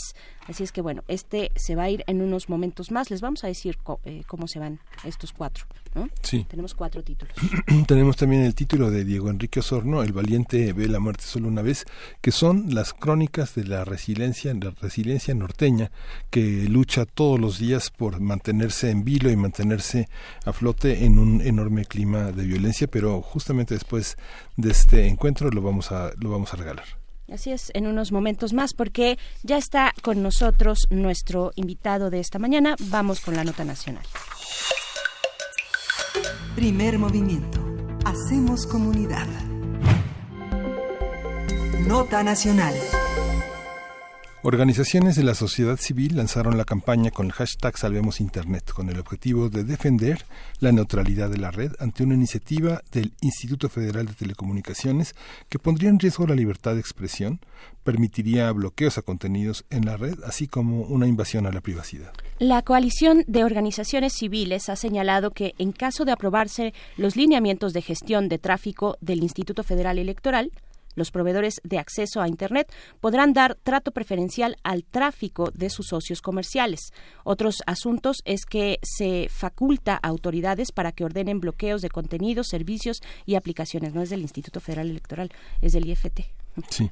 Como parte de la campaña se le pide a la ciudadanía participar en la consulta pública del anteproyecto que culminará el 6 de marzo. Para ello hay que ingresar a la dirección electrónica salvemosinternet.mx. Ante la propuesta del IFT sobre la regulación de la gestión en Internet, de la gestión en Internet, en esta red de Internet que todas y todos usamos, hablaremos sobre la importancia de preservar la neutralidad de la red y de cómo afecta a los usuarios esta nueva regulación. Y para ello nos acompaña aquí en cabina José Manuel Casanueva. Él es director de la organización Social TIC y te damos la bienvenida y las gracias por estar aquí. José Manuel Casanueva, muchas gracias. Muchas gracias a ustedes por recibirme. Bienvenido.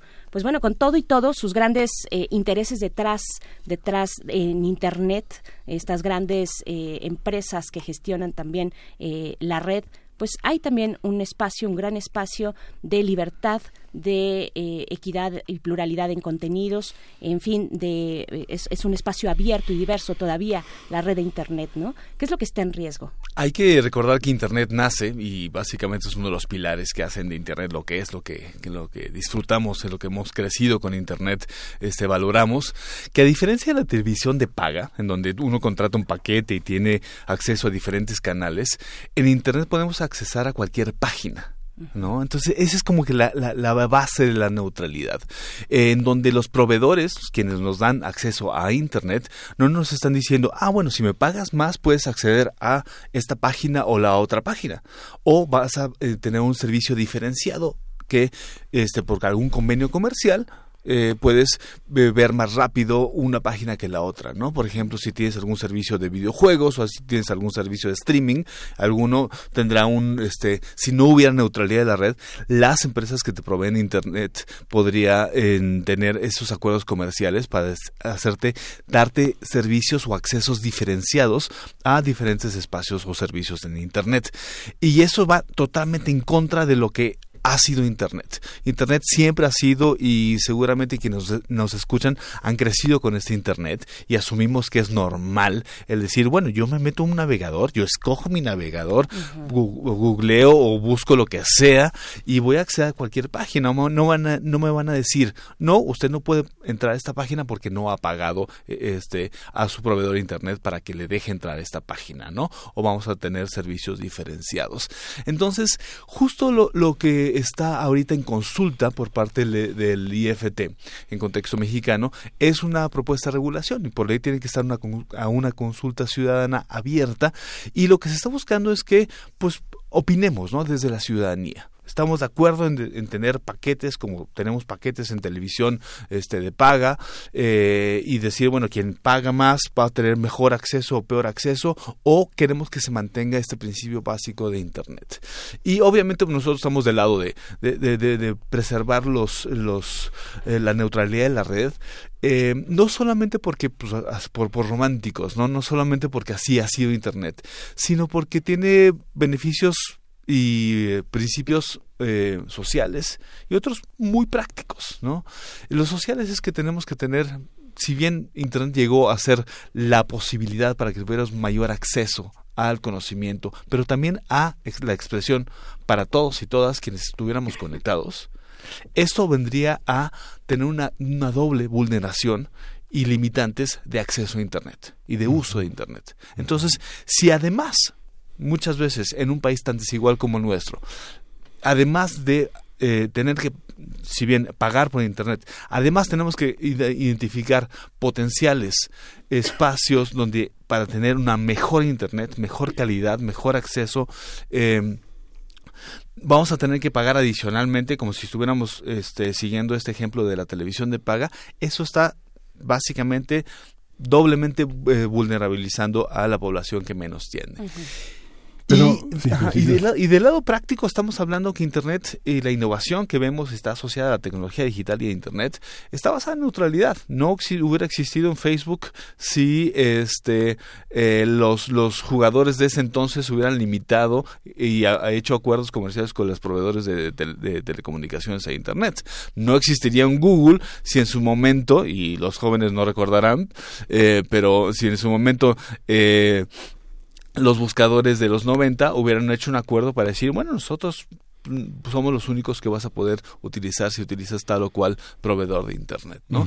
Y eso mismo aplica para ahorita las grandes poderes de internet que están dominando muchos de los nuestros servicios. Entonces, lo último que estamos viendo que, que sería propenso tanto para la innovación y el emprendimiento tecnológico es que pues hagan más clubes más fuertes con los grandes ya este jugadores que están teniendo internet tanto en la provisión del servicio como en los espacios de Internet, como pueden ser los dominantes de redes sociales o búsquedas. Sí, pero, la, pero la red tiene, una, tiene esta cosa que se llama el algoritmo, ¿no? El algoritmo no es una no es una manera de diferenciar, digamos que si yo entro a una biblioteca pública, este las personas que saben de física y las que saben de literatura tienen la misma opción, digamos de buscar de buscar en una biblioteca, de dirigirse a un anaquel y de sacar un libro, pero en Internet no. En Internet, digamos, esa neutralidad eh, no la rompe el algoritmo en la que si tú eres físico y solo buscas cosas de física, cada vez queda más lejos la literatura hay que, bueno, hay que diferenciar dos, dos temas, ¿no? La neutralidad está asociada a los proveedores de Internet, entonces es el acceso. Es ese, Ni siquiera estamos hablando todavía de búsquedas ni nada, es simplemente el acceso. Es como si tuviéramos este, carreteras o autopistas libres de cuota para todos y todas. Entonces uno puede utilizar la que quiera, se puede ir por donde sea, etcétera. Si se rompe esa neutralidad, quiere decir que se pueden hacer concesiones y se pueden hacer ese tipo de diferenciaciones simplemente de acceso para, para navegar. Ahora, donde naveguemos pues cada quien donde estemos navegando en los navegadores en los servicios este en los buscadores eh, pues tienen sus propias este consideraciones. Algunos utilizan algoritmos para este facilitar o, no tanto la búsqueda. Algunos nos ponen algunos programitas para que nos vayan conociendo y nos vayan vendiendo publicidad este dirigida dependiendo de nuestros hábitos. Pero eso ya estamos hablando de quienes estamos eh, ya, ya navegando y donde pudimos, tuvimos la opción de escoger dónde buscar, dónde meternos a redes sociales, a qué página entrar, eh, etcétera, ¿no? Entonces, el punto es inicial. Estamos hablando simplemente de la conexión. No creemos que si estamos en AT&T o si estamos en el plan de eh, de Telcel, tengamos acceso a ciertas cosas y a otras no porque internet debería estar abierto a todo lo que este pues a todo lo que esté conectado justamente a los servidores que hacen de internet lo que es. Por supuesto sí son dos temas distintos que yo creo que en lo que en lo que plantea Miguel Ángel hay mucho de qué hablar hay mucho de qué conversar pero finalmente creo que tenemos posibilidades no o sea tenemos la posibilidad de estar eh, ya incluso tenemos este verbo de googlear no o googlear como le digan ustedes pero eh, eh, pero podemos recurrir también a otros buscadores es decir hay formas hay buscadores más libres ¿no? Eh, que no tienen estas, eh, pues estas restricciones tal vez del algoritmo que te sale en la búsqueda. En fin, es una conversación interesante, pero, pero creo que distinta. Y, y yo lo que quiero preguntarte también, José Manuel Casanueva, es de, ¿de dónde viene esto? Eh, tuvimos ya un episodio también importante respecto a la neutralidad de la red con Donald Trump, por ejemplo, para el caso de Estados Unidos y cómo nos, nos, nos influencia directamente esto, ¿no? Bueno, hay que decir primero que el tema de la neutralidad de la red se ha defendido ya desde hace varios años. Ha habido varias iniciativas, en, sobre todo en contexto norteamericano, para decir, bueno, ahora sí las empresas pueden hacer sus, sus grupitos y establecer sus, eh, sus candados a la neutralidad. Eh, y siempre, y recordaremos aquella batalla contra la pipa y sopa hace ya varios años, en donde inclusive grandes páginas como Wikipedia pusieron sus eh, encabezados y sus homepages en, en, negro diciendo estamos totalmente en contra de eso, no nos van a quitar la, neutralidad de la red y fue una revolución bastante grande, ¿no? Inclusive muchos este, marcas y, y, servicios de internet dijeron no, esto nos beneficia a todos y no podemos romper esta, esta neutralidad. Lo que sí se ha visto no solamente en Estados Unidos sino también en otros países, inclusive México, son algunos paquetitos que ya empiezan a romper esa neutralidad. Por ejemplo, algo que se conoce como el zero rating que son los paquetes ilimitados, supuestamente, en donde en teoría te dicen que es gratis eh, un un servicio u otro, el clásico de que, ah, bueno, con, con mi paquete tienes gratis WhatsApp, eh, pero no necesariamente lo que le das clic y navegas a WhatsApp, ¿no? Entonces posiblemente te puedas tener, eh, posiblemente de lo que ya pagaste te están cobrando eh, de todos modos, entonces consideran que el tráfico de WhatsApp este, no te lo están cobrando adicional, uno realmente no sabe, pero cuando uno quiere navegar fuera de, este, o le da un clic a un link que te mandan por ahí por WhatsApp, pues ahí empiezas a consumir esos datos que, que te están cobrando adicionales, ¿no? Entonces es un juego comercial en donde más bien hay una narrativa en donde dicen sí te cobro pero no te cobro y ahí es cuando empezamos a, vulnerar no solamente el principio de la neutralidad de la red, sino también muchas veces la inocencia de los, de los consumidores, en donde decimos, a ver, espérame, o sea, yo igual y pues yo debería consumir los datos que consumo, que visite lo que visite, ¿no? Eh, y algo que lo que se nos hace más peligroso es cuando ya empiezan a condicionar qué utilizamos a nivel de plataforma. Imaginemos que un actor dominante eh, como puede ser eh, Telcel, eh, Prodigy, y todo el, el consorcio dice bueno pues vamos a utilizar solamente y vamos a preferenciar los servicios del consorcio no para música para este, mensajería, para comercio electrónico y los otros no, ¿no?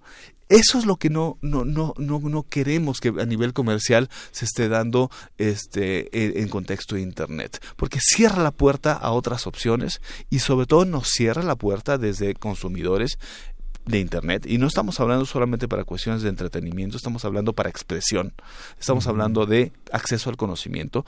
Nos, no nos pueden cerrar justamente o poner cuotas, hacer más caro el acceso a básicamente lo que queramos este, utilizar, acceder y consumir. ¿Qué países, han, qué países tenemos de ejemplo eh, que, que han cerrado el acceso? No sé, en algún momento tuve la oportunidad de cubrir unos Juegos Panamericanos en, en una isla y la mitad de los servicios a los que yo accedía no se podía acceder.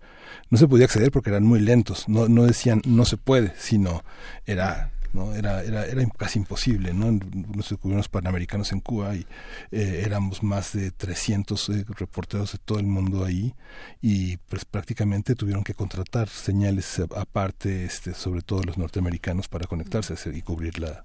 En países autoritarios, eh, posiblemente Cuba entra ahí, aunque Cuba también tiene muchos problemas de infraestructura y, de acceso, pero en países que sí tienen infraestructura y se sabe, este China, muchos de Medio Oriente, este, eh, que se sabe que tienen infraestructura para conectarse a un Internet, lo que hacen es restringir, lo que hace el Estado es restringir con presiones o acuerdos con los proveedores de Internet locales cierto tipo de servicios. Entonces, ahí sí no puedes entrar a ciertas páginas.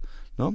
Y estamos hablando ahí de una vulneración ya extrema de obviamente la neutralidad, pero ya estamos hablando de bloqueos de ciertos este, tráficos, de ciertas fuentes de Internet, de ciertas páginas, y también estamos hablando de cierto tipo de, eh, acciones totalmente contrarias a, la libertad de, expresión y totalmente eh, contrarias a, al acceso de conocimiento eh, libre que deberíamos tener cualquiera de nuestras personas. Dentro de una democracia este, occidental que pregona justamente las libertades y los derechos, sí se ve la neutralidad como algo que puede vulnerar significativamente esos derechos y en contexto, y vuelvo a reiterar, y en contexto de desigualdad se nos hace algo muy, muy relevante, ¿no? No podemos hacer todavía más difícil el acceso a Internet y limitarla el que las personas que menos tienen, si de por sí luego no se pueden conectar, como muchas veces el grupo privilegiado de la sociedad nos podemos conectar a Internet, le tengan que pagar más para acceder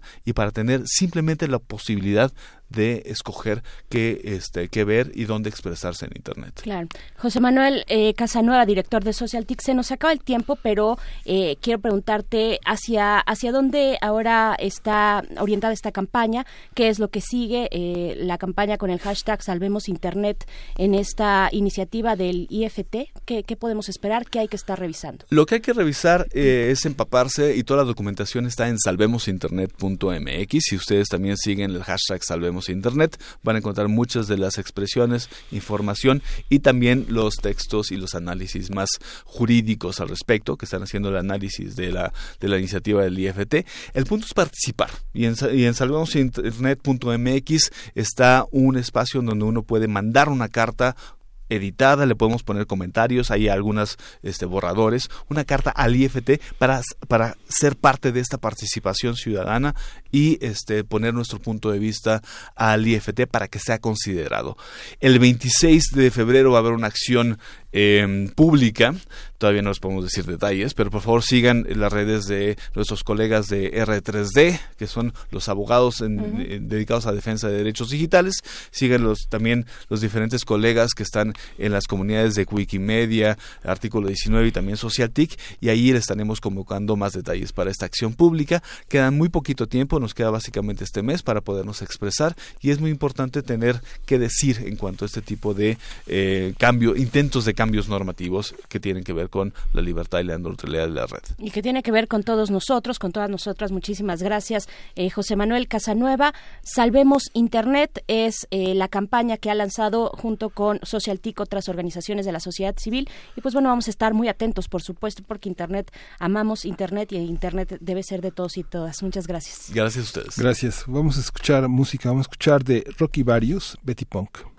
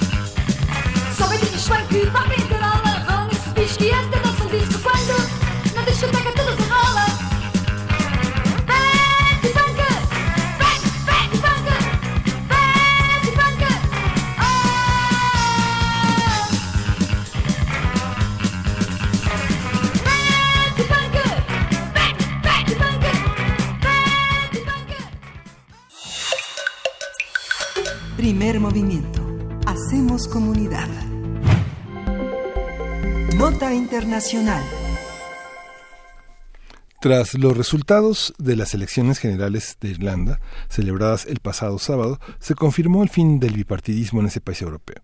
El partido se centró, eh, el partido de centro Fianna Fáil ganó los comicios al obtener 38 de los 160 escaños. En un segundo lugar quedó el izquierdista y antiguo brazo político del ejército republicano irlandés, el partido de Sinn Féin, eh, con 37 escaños. Y en tercer lugar se ubicó el Fine Gael, qué nombres, del primer ministro Leo Varadkar. Así es que esto con 35 escaños. El resultado final de las elecciones generales de Irlanda fue ayer tras dos días de recuento en los que el Sinn Féin exigió formar parte del gobierno irlandés. Mary Lou MacDonald, líder de esta fuerza política, calificó los resultados de los comicios como una revolución en las urnas. Hasta ahora, tanto Fine Gael como Fianna Fáil han eh, descartado formar una coalición con este otro partido, el Sinn Féin, del que estamos hablando, que tiene entre sus objetivos principales impulsar la reunificación con Irlanda del Norte.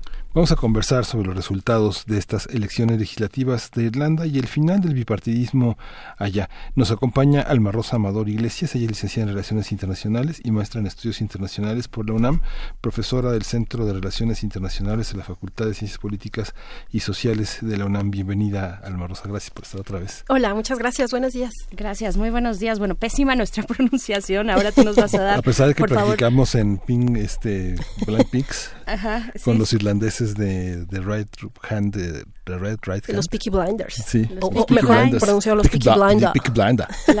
así es. Pues bueno, estamos dándole seguimiento a todo, eh, pues en este caso también a las repercusiones de un fenómeno mucho más amplio que es el Brexit que hemos estado siguiendo contigo, querida Alma Rosa.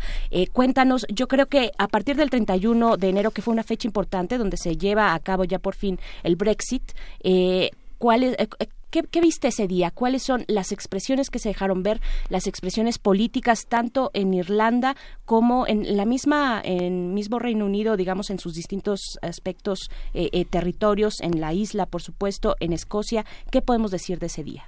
Eh, sí, creo que em, estos, bueno, al menos la generación a la que yo pertenezco, nos sentimos muy contentos de haber conocido un mundo de guerra fría y de haber presenciado también la retirada de Reino Unido, no por una felicidad en sí misma, sino por la profundidad, la magnitud de los eventos internacionales que, estos episodios, por ejemplo, representan. ¿no? Em, el 31 de enero termina una parte de la historia muy importante para Reino Unido en relación con el bloque comercial más grande y creo que más profundo, eh, con un alcance mucho mayor en el mundo, que es la Unión Europea.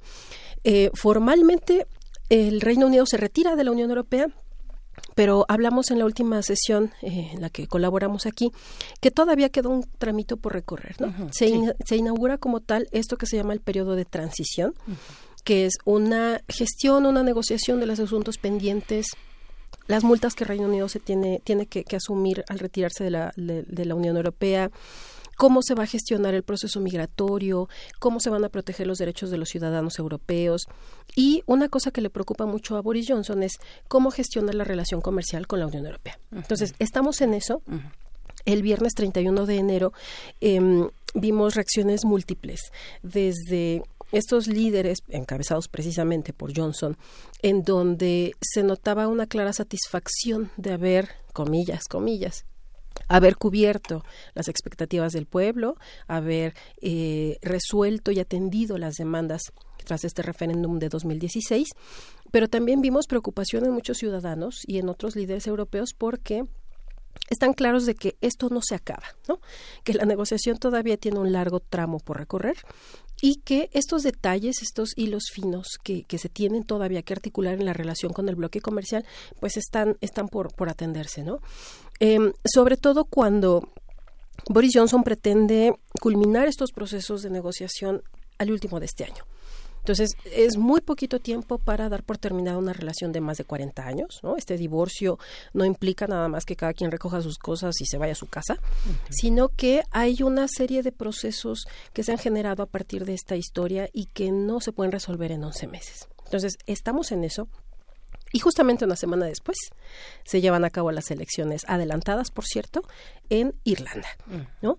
Eh, son elecciones adelantadas, son las primeras em, elecciones que, que se eh, eh, convocan en este contexto tan convulso, tan peculiar. Y creo que los resultados y las propuestas de campaña también dan cuenta de este escenario tan peculiar que se está viviendo en Europa particularmente, ¿no? Em, ustedes lo, mencionaban, em, las elecciones en Irlanda resultan emblemáticas particularmente por un elemento. Gana un partido que eh, por muchos había sido visto por encima del hombro, había sido descartado incluso en muchos procesos porque en algún momento de la historia eh, tuvo una vinculación muy clara con este ejército republicano irlandés. ¿Sí? Tiene un pasado em, un poco tortuoso, un poco eh, orientado hacia la intención de darle voz a un movimiento que, eh, por la vía de las armas, buscaba la unificación de la isla de Irlanda como tal, pero también el alejarse, el descartar por completo toda tutela, toda influencia de Reino Unido, de Londres, de la corona, ¿no? Em, entonces, es un momento muy interesante porque em, en el marco de la retirada del Reino Unido de la Unión Europea, eh, en donde ya veníamos hablando de la emergencia de estos nacionalismos, de estos eh, territorios que integran el Reino Unido, pero solicitando, reivindicando sus derechos nacionales y su posibilidad de manifestar su permanencia o no dentro de la Unión Europea. Bueno, viene Irlanda, que es un país independiente, es aparte, no tiene eh, formalmente una dependencia del Reino Unido, pero que tiene una historia que lo vincula totalmente a, Londres, ¿no? Em, entonces, creo que es una cosa eh, muy significativa porque em, está mostrando esta eh, gran diversidad de intereses, de necesidades, de que la historia además no se retira. ¿No? Nosotros estamos aquí presenciando a partidos que prácticamente surgen en la década de los 20 del siglo pasado mm. y que tienen una larga historia, que se han transformado, se han escindido, eh, han buscado aliarse, eh, han buscado, han peleado cantidad de ocasiones, ¿no?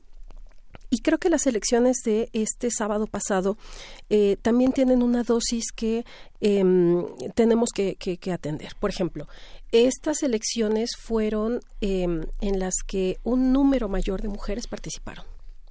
O sea, esta es una cosa importante, ¿no? Em, hay una cuota de género, ciertamente, pero también hay una participación sumamente activa de mujeres eh, particularmente em, en el caso del partido que obtiene el mayor número de, votos, el Sinn Féin, eh, está encabezado por una mujer, Mary Lou MacDonald. Es una mujer eh, madura, yo diría que joven, con muchos bríos, y sobre todo creo que con una peculiaridad, no forma parte del Sinn Féin histórico. ¿sí? Ahorita entramos un poquito más a ese detalle. Pero mm, creo que en este contexto de eh, tanto movimiento en la relación con Reino Unido, la vinculación con la Unión Europea, no hay que dejar de lado que estas elecciones en Irlanda eh, ciertamente están atendiendo a un contexto internacional muy bien definido, pero también están tratando de atender a cuestiones internas. ¿no? Eh, yo quisiera llamar la atención en particular en torno a la figura del primer ministro actual, el, señor eh, Leo Varadkar, que eh, ostenta ese cargo desde 2017. Él proviene de esta formación que queda en tercer lugar tras las elecciones del sábado.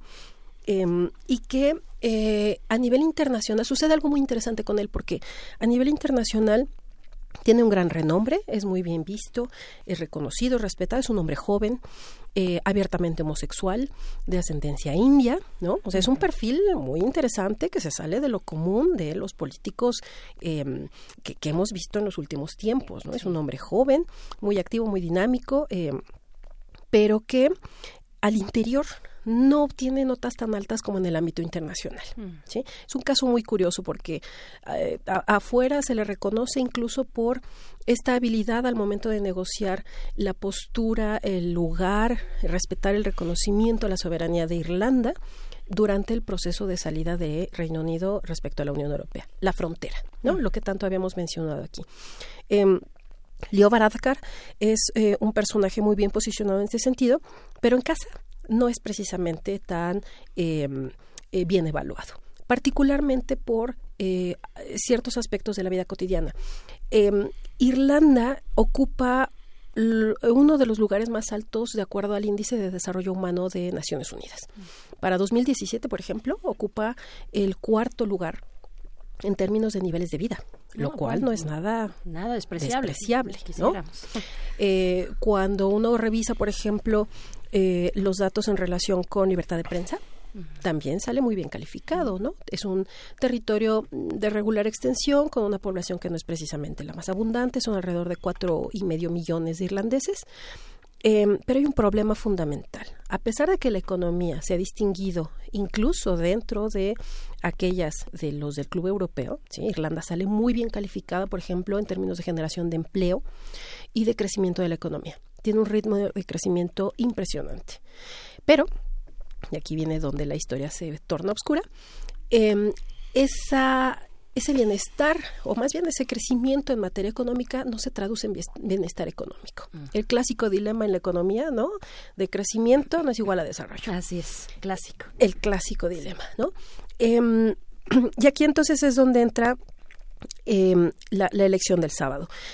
Entre los irlandeses particularmente existe una preocupación en torno a la vivienda es carísimo rentar y peor aún comprar un piso, una propiedad inmobiliaria en Irlanda, particularmente en Dublín. ¿no? Los precios han disparado desde 2011 es eh, eh, tiene una relación muy clara con esta crisis inmobiliaria que desde 2008 está eh, afectando al mundo.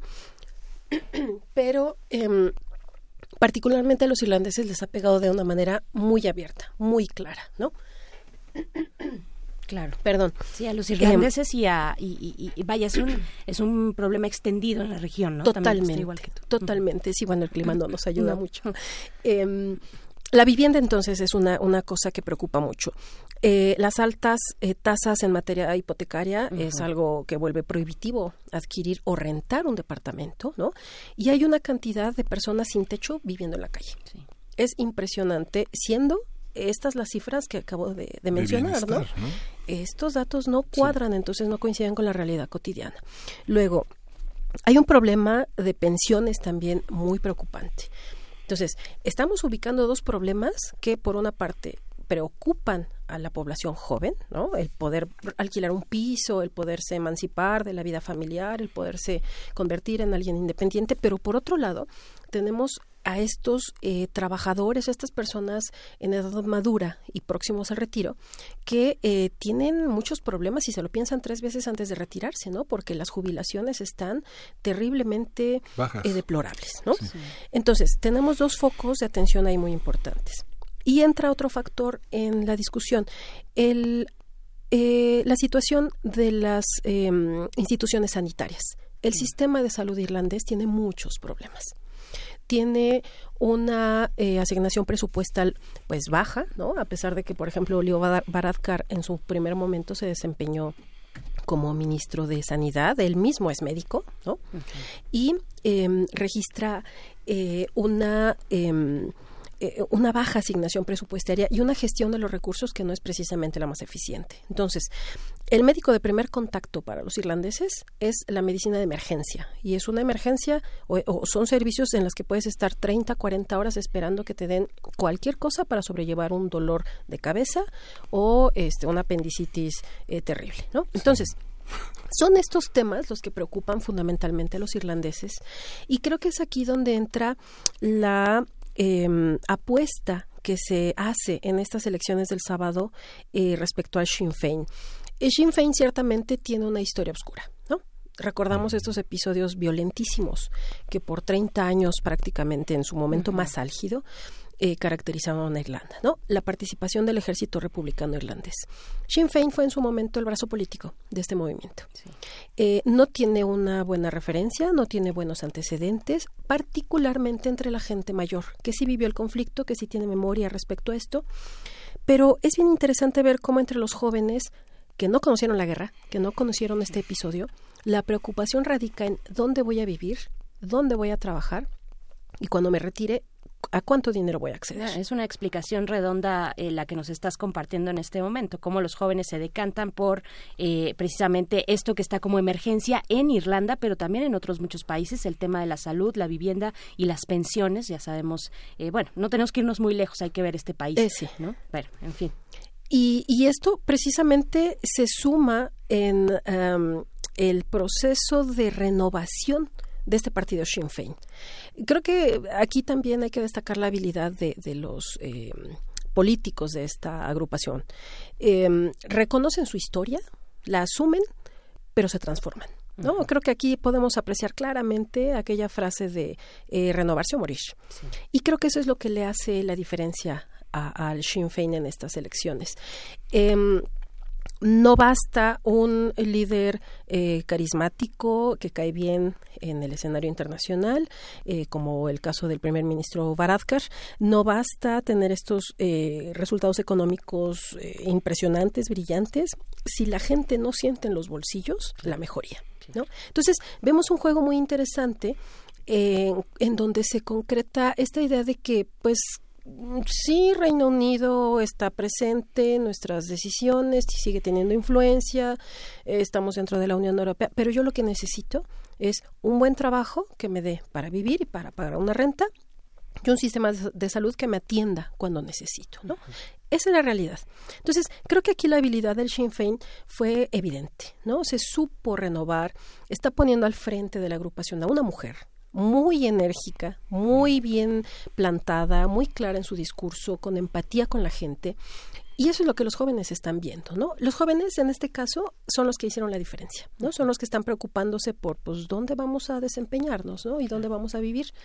Em, y a nivel internacional, eh, la reacción no, no acaba de gustar del todo. Todavía hay cierta incertidumbre, porque pasa algo. El sistema político irlandés tiene tales peculiaridades que mm, no importa que este partido Sinn Féin haya ganado la mayoría eh, de los votos en las, en las urnas, porque el gobierno se conforma a partir de coaliciones. No tiene eh, la mayoría necesaria para eh, tenerlas todas consigo en el Parlamento. Tiene que negociar, tiene que negociar con los otros dos partidos, el Fianna Fáil y el Fianna Gael. Eh, y entonces es aquí donde la cosa se pone interesante, porque estos dos partidos que tradicionalmente habían ostentado y casi casi que se habían alternado las primeras magistraturas, ¿no? De antemano dijeron que no querían nada que ver con Sinn Féin, por su pasado, por todo lo antes dicho, ¿no?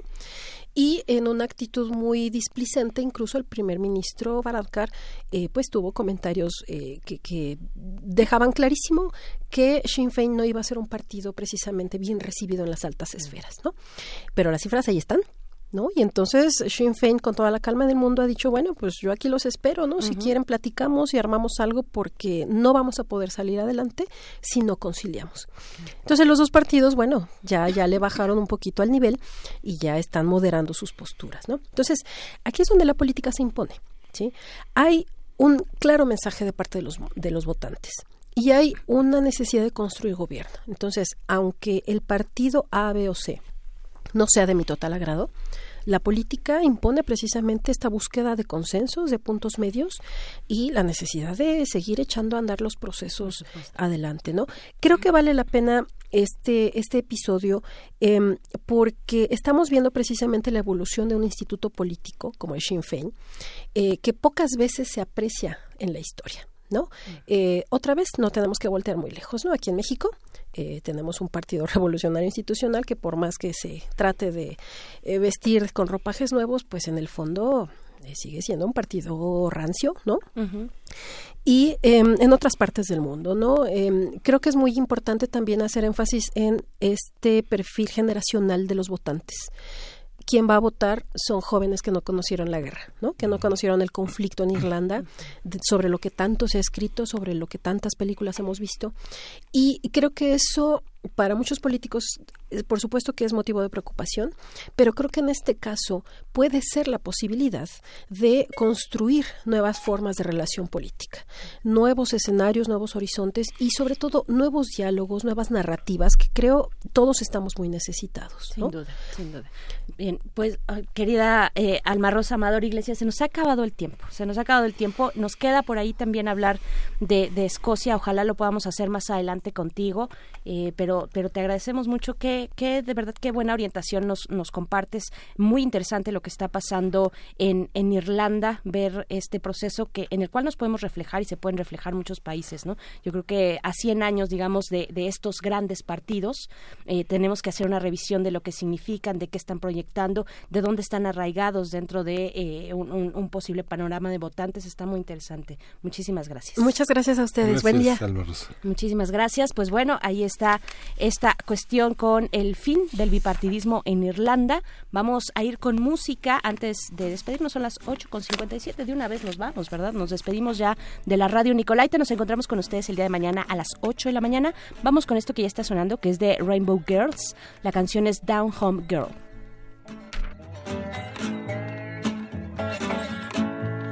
I swear your perfume, baby,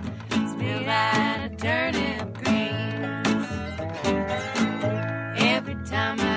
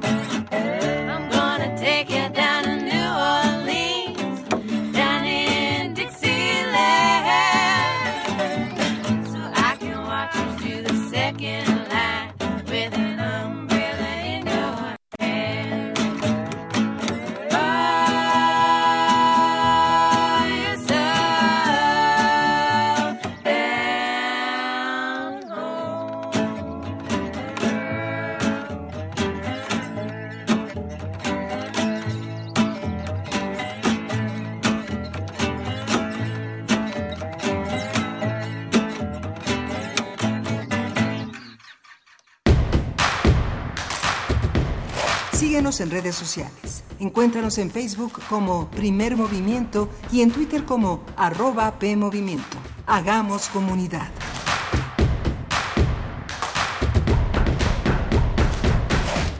¿Quiénes hacen la ciencia? ¿Cómo se suma la ciencia a las soluciones de los problemas iberoamericanos?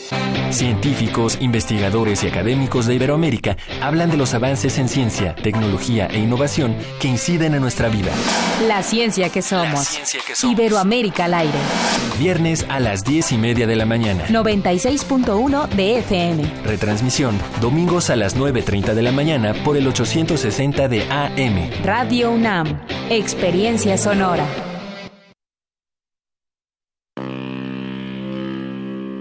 Cada año, el Palacio de Minería recibe distintas casas editoriales, escritores, académicos, profesionales, lectores y espectadores para celebrar la cultura y uno de los tesoros más valiosos, el libro. Transmisión especial, Feria Internacional del Libro del Palacio de Minería. Síguenos en directo los viernes 21 y 28 de febrero, sábados 22 y 29 de febrero y domingos 23 de febrero y 1 de marzo. Para terminar, estaremos presentes en la clausura el lunes 2 de marzo. Todos los programas comenzarán a las 17 horas por el 96.1 de FM. Radio UNAM. Experiencia sonora.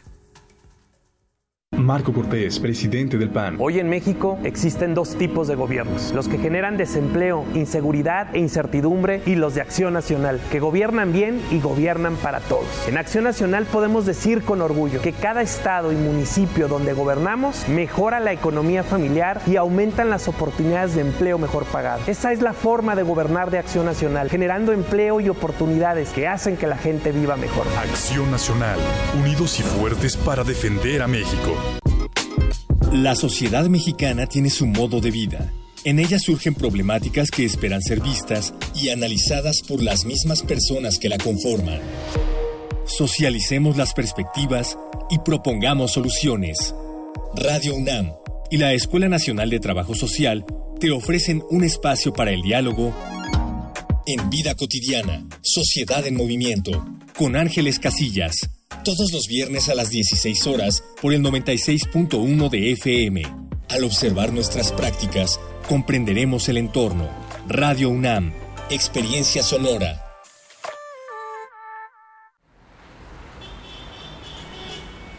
Extra, extra, música nueva, en voz de sus creadores y sus intérpretes. Extra, extra. Testimonio de oídas. Música nueva En voz de sus creadores. en voz de sus intérpretes. Martes y jueves a la 1 a.m. o en su retransmisión los sábados y domingos también a la 1 a.m.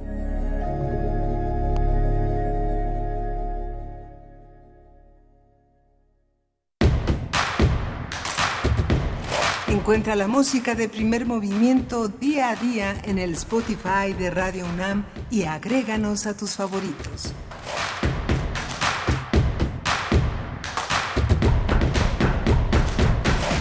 Estamos iniciando nuestra tercera hora de transmisión aquí en Primer Movimiento en este miércoles 12 de febrero cuando son las 9 de la mañana con cuatro minutos.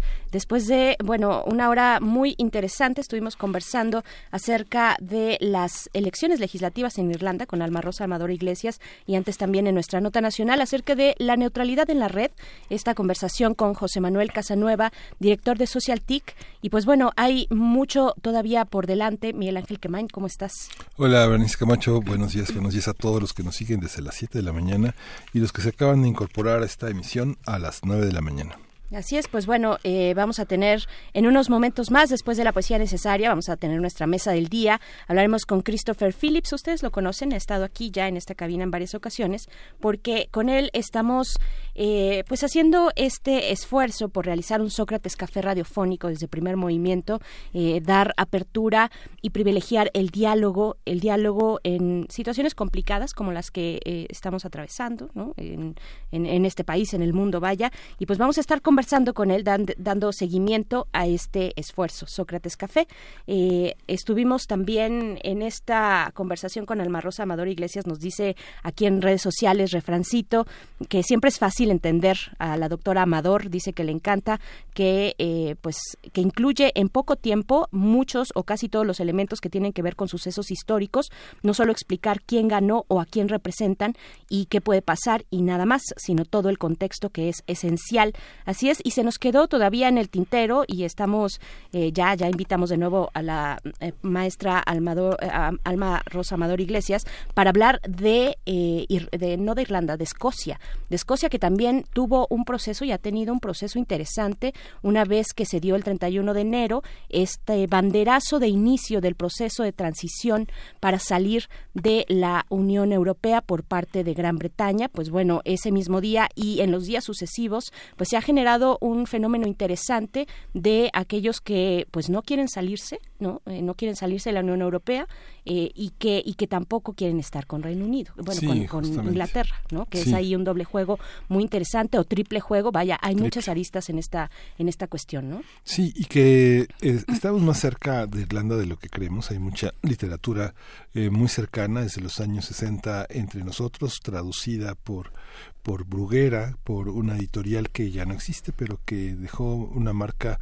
de muchísima literatura irlandesa eh, eh, eh, entre nosotros, Ariel, Planeta, y finalmente ter- terminó por popularizarse a través de grupos muy significativos como YouTube, que también puso sobre la palestra la idea de una Irlanda dividida, compleja, muy rica, musicalmente muy importante, la música de Van Morrison, que siempre ha estado entre nosotros como uno de los grandes ejes de la composición, esta película que también simbró en su momento eh, la conciencia política europea en el nombre del padre, que está de una manera también eh, muy firme en la política en la política irlandesa. Con todo y que coinciden los escritores irlandeses la mayoría de ellos que no son nada si no están editados en Londres pero aún así la este también la cinematografía irlandesa ha tenido un papel muy importante en festivales con actores muy politizados que emprenden movimientos también internacionales como Stephen Ree que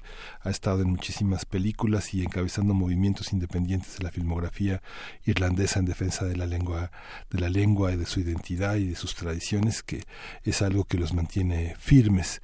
La, la presencia también de James Joyce con sus dublineses también le da un signo de identidad al mundo irlandés también muy importante. Y ahora como comentábamos con Alma Rosa este Peaky Blinders que son también una serie en donde una parte de la de toda esta sensibilidad está está también de relieve no una unas clases muy oprimidas, una, un mundo delincuencial y mafioso también muy semejante a lo que ha sido también en el resto de Europa. ¿no? Así es, así es. No acabamos con las referencias eh, culturales cuando se habla de Irlanda. Y pues bueno, también por aquí nos comentan en redes sociales, eh, sale RGB, nos dice neoliberalismo igual a crecimiento económico sin desarrollo. Pues sí, esa es la gran cuestión, la de empatar eh, estos dos eh, elementos, tanto el desarrollo como el crecimiento, cuando se está en el contexto neoliberal. Y es interesante ver cómo eh, se plantea para, para Irlanda, como también se puede plantear para nuestro país y para muchos otros países. Finalmente son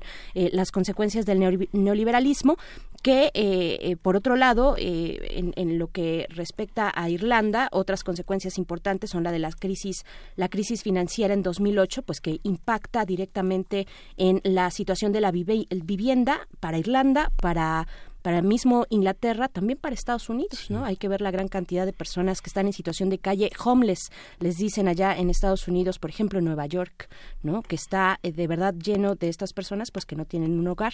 Entonces, bueno, pues sí, muy muy interesante esta conversación con Alma Rosa Amador Iglesias estará pronto aquí de vuelta en la cabina y pues bueno, vamos con lo siguiente. Ahora sí, eh, les recordamos nuestras eh, redes sociales arroba P Movimiento en Twitter, Primer Movimiento UNAM en Facebook y de nuevo la invitación para que nos envíen a nuestro buzón de voz pues su respuesta a la pregunta cómo iniciar un diálogo, cómo iniciamos una conversación, un diálogo cuando los temas son complejos, cuando hay una gran polémica y desazón también en la sociedad, pues bueno, nuestro buzón de voz es el 55 56 23 32 81 Repito, 55 56 23 3281. Ya hemos tenido algunas colaboraciones que van a sonar precisamente en unos momentos más durante la mesa del día, pero antes vamos con la poesía necesaria. Primer movimiento. Hacemos comunidad. Es hora de poesía necesaria. Para este miércoles escucharemos poesía de Lucián Blaga, uno de los grandes eh, poetas de la primera mitad del siglo pasado, el siglo XX en Europa. Eh, Blaga nació en Rumania en 1895, murió en la década de los 60, en la década de los 60, y pues a pesar, es, es paradójico, pues a pesar de ser un gran referente de la poesía eh, rumana, pues no se, no se tuvieron traducciones al español de su obra, sino de una manera muy tardía. En realidad, él pudo haber, eh, se pudo haber traducido a sí mismo, pues dominaba varios idiomas, eh, pero en cambio lo que hizo fue a la inversa, lo que hizo fue traducir eh, al rumano obras de otros países, eh, sobre todo del francés y del alemán. Tradujo, por ejemplo, una versión de, del Fausto. ¿no? Se tiene en, en Rumania una versión del Fausto gracias precisamente a la traducción de Lucián Blaga. Y pues bueno, él fue filósofo, fue un biólogo también graduado de la Universidad de Viena y lo que vamos a escuchar de él se titula Silencio. En la música vamos a acompañar con eh, un grupo francés, la FEM se llama, es un grupo de New Wave y Crowd Rock. Es- está activo, la FEM está activo desde 2010 y la canción que escucharemos es, se titula Au va le monde, a dónde va el mundo de la FEM, pero antes vamos con esto de Lucian Blaga, Silencio. Silencio. Tanto silencio me rodea que parece oír el choque de los rayos de la luna con la ventana. Una voz ajena despierta dentro de mi alma y una canción canta un ansia que no es mía. Se dice que los antepasados muertos antes del tiempo, con la sangre aún joven en las venas, con grandes deseos en la sangre, con mucho sol en los deseos, vuelven. Vuelven para vivir todavía un poco más dentro de nosotros, la vida que dejaron de vivir. Tanta quietud me rodea que me parece oír el choque de los rayos de la luna en la ventana. Ay, ¿quién sabrá, alma mía, dentro de qué pecho cantarás tú más allá de los siglos, en las dulces cuerdas del silencio, en arpas de tiniebla, tus ahogados anhelos y tu vencida alegría de la vida? ¿Quién lo sabrá? ¿Quién?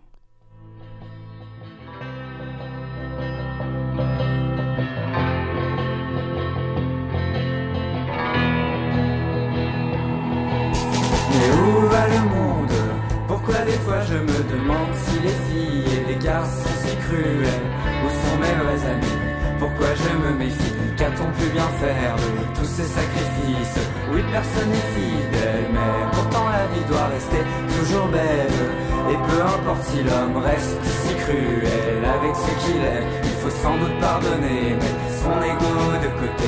Pourquoi tout le monde se ment et se trompe jusqu'à se traîner dans la misère. La plus totale Donner ma confiance et mon cœur, pourquoi ça me fait si peur? Est-ce bien normal? Non, ce n'est pas normal.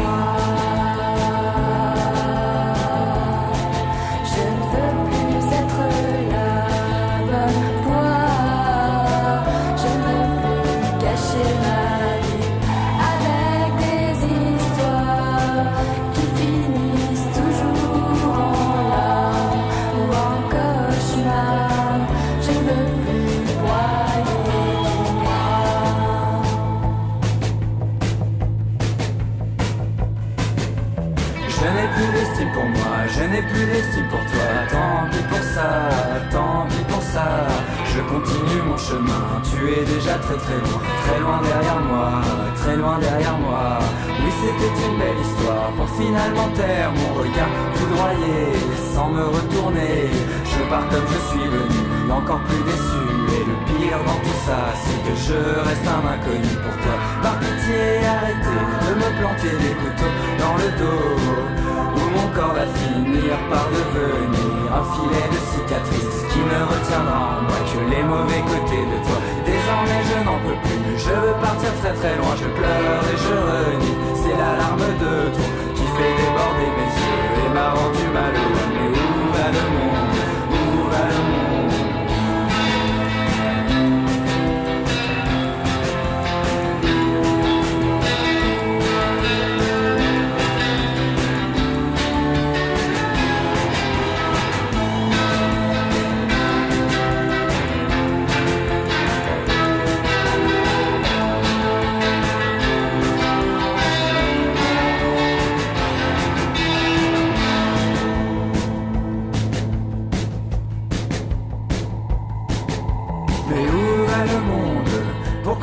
Que je veux bien faire les choses, dire toujours de travers.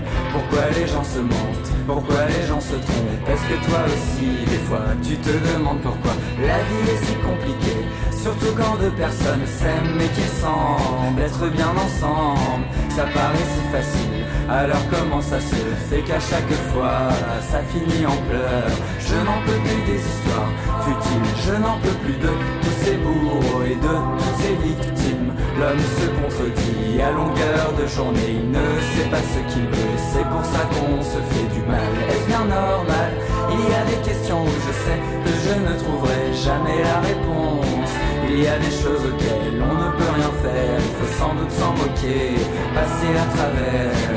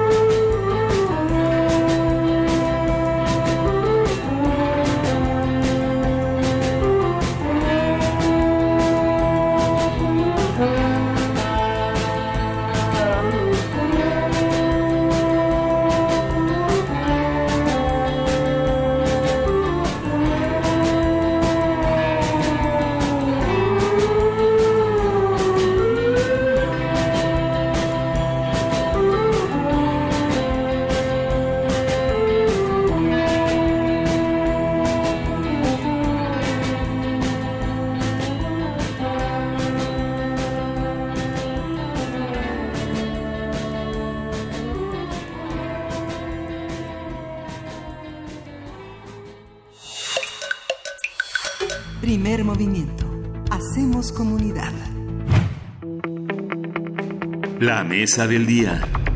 Hoy primer, hoy primer movimiento inicia su primer Sócrates Café, una iniciativa que el escritor y educador Christopher Phillips ha aplicado y relatado en su libro Sócrates Café, un soplo fresco de filosofía, donde relata su viaje a través del territorio de Estados Unidos, donde puso en marcha este proyecto en librerías, prisiones, universidades y escuelas. Sócrates Café utiliza el método socrático para tener un mejor conocimiento de nosotros mismos, pero también de nuestro entorno. A partir de la participación de nuestros radioescuchas con sus respuestas a la pregunta cómo iniciar un diálogo, mantener una sana discusión y cómo escuchar el otro, al otro, abriremos el primer Sócrates Café de primer movimiento. Y pues para ello nos acompaña precisamente Christopher Phillips, escritor, educador, consultor, conferencista, activista a favor de la democracia y especialista reconocido internacionalmente en el método socrático. Es fundador de Democracy Café y autor de los libros Sócrates Café, Seis preguntas de Sócrates, Sócrates enamorado y la filosofía de ser niños. Y pues te damos la bienvenida, Christopher Phillips. Gracias por estar aquí una vez más, acompañando este esfuerzo de primer movimiento por hacer un diálogo eh, entre nosotros, bueno, entre la audiencia, todos nosotros. Muchas gracias. Gracias a ustedes. Estoy emocionado. tu carita, sí. No, pues te agradecemos. Eh, Vamos, fíjate que, bueno, esto que decíamos, estuvimos convocando a nuestra audiencia a que enviaran su respuesta, digamos, o sus indagaciones respecto a la pregunta cómo iniciar un diálogo. Entonces vamos a escuchar lo que algunos de nuestros radioescuchas eh, compartieron con nosotros. ¿Cómo iniciar una conversación?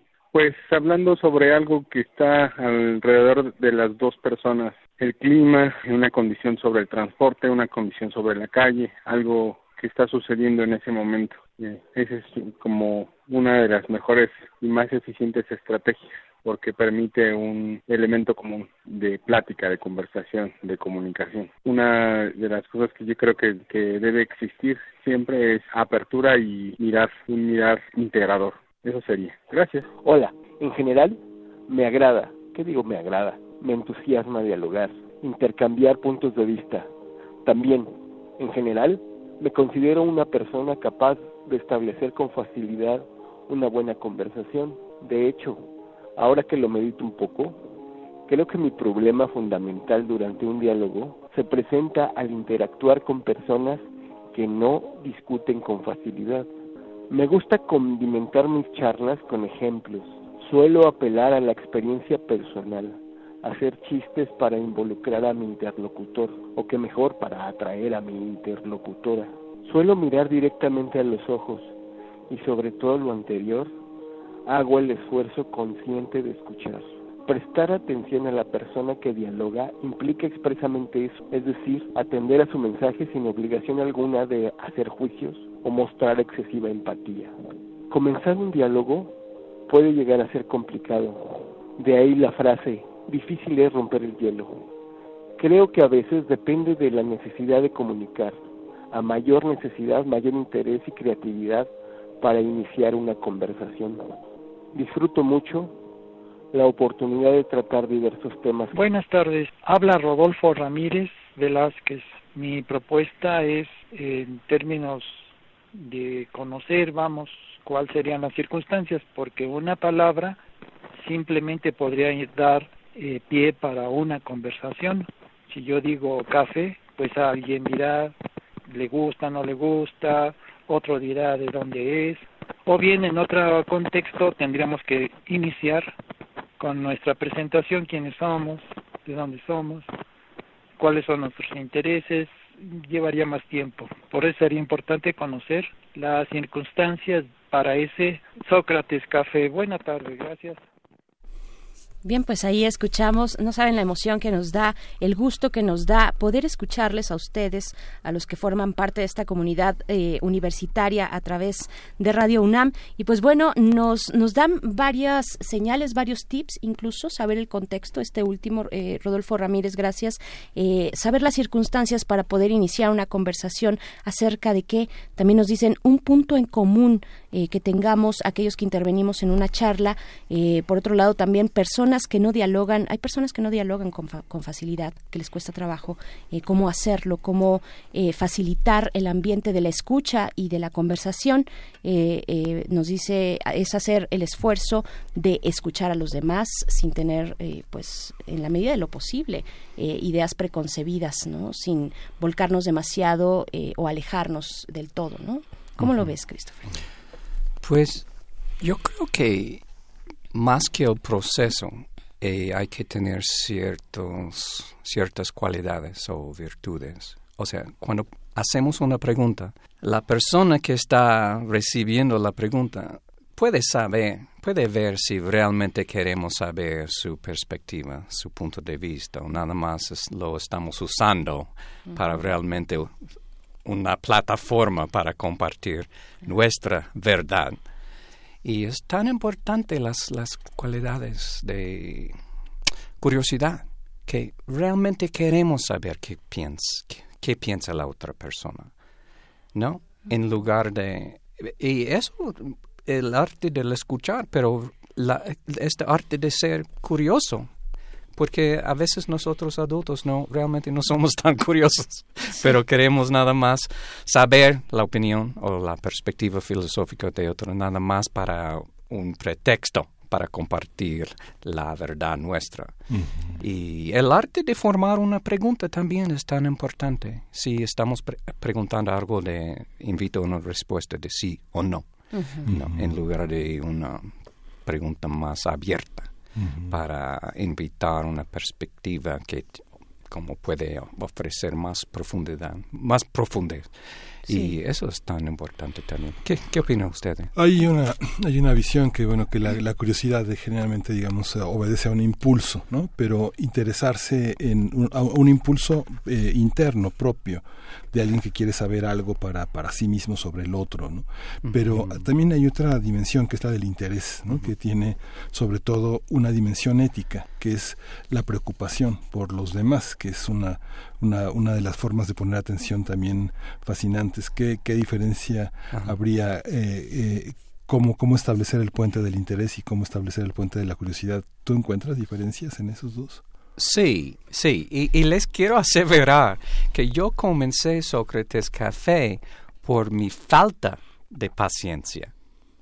Quería cambiar este mal hábito, porque en esta época, gran época de polarización en Estados Unidos, 1996 con Bill Clinton y todo, todos los escándalos que estamos como repitiendo ahorita en Estados Unidos, es que ¿cómo podemos vencer esto? Yo, deci- yo decidí como lanzar esto por mis propias como vic- vici- vicios. Y es que poco a poco comencé a cultivar las virtudes del escuchar y de curiosidad. Pero fue esta cosa de comenzar con la civilidad, yo lo veo más como un resultado de realmente, realmente con escuchar con todo nuestro ser a otra persona. Es lo que pasa, el resultado es más civilidad. No es necesario comenzar con un punto común. Descubrimos, es un, más un elemento sorpresivo, descubrimos más elementos comunes en el proceso de dialogar y realmente de escuchar y, y- y seguir como evolucionando la conversación. Pero si deci- decidimos desde el principio, desde el principio que necesitamos ser, se- como tener esta civilidad y todo esto, yo creo que, no sé, yo creo que es, no es un requisito, más un resultado. Si realmente estamos indagando, investigando, explorando juntos como una jornada común. Llegamos a varios puntos comunes en esta jornada. Otro, otro de los eh, de los puntos que nos mencionan eh, nuestros radioescuchas eh, es el de poner una circunstancia. Nos dice, pónganos contexto, primer movimiento. ¿A qué se refieren cuando lanzan la pregunta cómo iniciar una conversación? Que es un poco también el punto de partida, ¿no? Que, que decía el otro radio escucha y que ahora tú retomas, Cris, eh, el punto de partida de la comunicación. Cómo eh, plantear una pregunta que detona otras preguntas qué tipo de conversación queremos. Vaya, estamos también, por supuesto, eh, que a partir de este método socrático, en un espacio de lo filosófico, de la reflexión, eh, que no necesariamente nos va a llevar a una respuesta, sino a otras cosas, a otros, eh, digamos, con- em, a otras relaciones mucho más sorpresivas, ¿no? Mucho más de precisamente lo que significa el diálogo, ¿no? ¿Cómo hacerle? ¿Cómo hacerle? ¿Qué ir quitando? ¿Qué ir agregando para tener una, una pregunta que detona algo? Es un gran desafío, ¿eh? Eh, pero yo creo que si tratamos de cultivar este hábito continuamente de formar preguntas que realmente pensamos que va a invitar perspectivas diversas en lugar de darnos la oportunidad de ganar nuestro punto. Este, es, es, un- es, es la razón que me gusta como este programa. Vamos a tener este mensual. Eh, Nos da la oportunidad de cultivar nuevos hábitos, de, de tener una exploración junta. Y eso es muy, muy importante. Pero somos criaturas de hábito. ¿Y cómo cambiamos nuestros malos hábitos si no hacemos esto más que una vez como de un show, pero que, que hacemos esto continuamente? Es, es la cosa más importante. Y a veces, pues depende de lo que nos está pasando en la vida. Puede ser que, aunque hemos tenido muchos diálogos exitosos, de repente, pues tenemos uno que fracasamos. Pero nos da la oportunidad de ser más reflexivos porque esta vez no nos como no tuvimos éxito en esta circunstancia, ¿no? Como, y puede ser lo que está pasando en el mundo político, lo que está pasando en el mundo familiar, pero si tomamos un, un momento para realmente ser más re- reflexivo, este nos da lo, enriquece los otros las otras dimensiones de otros aspectos de, de la vida nuestra. Lo que pasa es que a veces eh, nos resistimos porque hay pseudo, pseudo diálogos y pseudo intenciones, como Sí. por ejemplo, no sé, es más frecuente que un hombre se acerque a una mujer para ligarla, ¿no? Decir que ah, qué bonito se te ve el paraguas o que, te- que se acerque a ti para venderte una ideología, porque Sí. no te afilias al partido. Sí. Has escuchado hablar de este de tal partido De o, nuestro Señor o, este, o cómo va tu día y te venden un cupcake, ¿no? Eh, digamos que hay una parte fraudulenta del inicio del diálogo. ¿Cómo, cómo eh, a, a mí me ha pasado ver escenas en las que una persona se acerca a preguntar una dirección y alguien le dice, no, no traigo dinero, ¿no? No está pidiendo limosna, sino pregunto por una dirección. Estamos muy prejuiciados al iniciar el diálogo. ¿Cómo, cómo nos resistimos a esa, a esa, a esa coraza, a esa piel dura que se nos hace porque no queremos hablar con nadie y no soltamos los audífonos? Sí, es, es difícil, ¿no? Pero si queremos, para mí el intento es lo que importa. Si estamos haciendo un verdadero intento para vencer, y es un proceso que nunca termina. Tengo un amigo de, revela mi edad, de más, como medio siglo. Y él, él es súper, súper, súper conservador en todo. Y, me manda unos mensajes casi, casi, casi cada día. Y quiere, nada más quiere compartir su perspectiva. Pero tenemos una relación rica. Porque él, él sabe que a lo mejor no estoy de acuerdo, pero no sé, yo, yo lo amo más que nunca porque él está abierto de escucharme y escuchar y escuchar otras perspectivas. Él nunca va a cambiar y, a lo mejor yo tampoco. Pero por lo menos la cosa transformadora es escucharnos. Es realmente escucharnos sin pensar en la próxima cosa que vamos a decir de respuesta.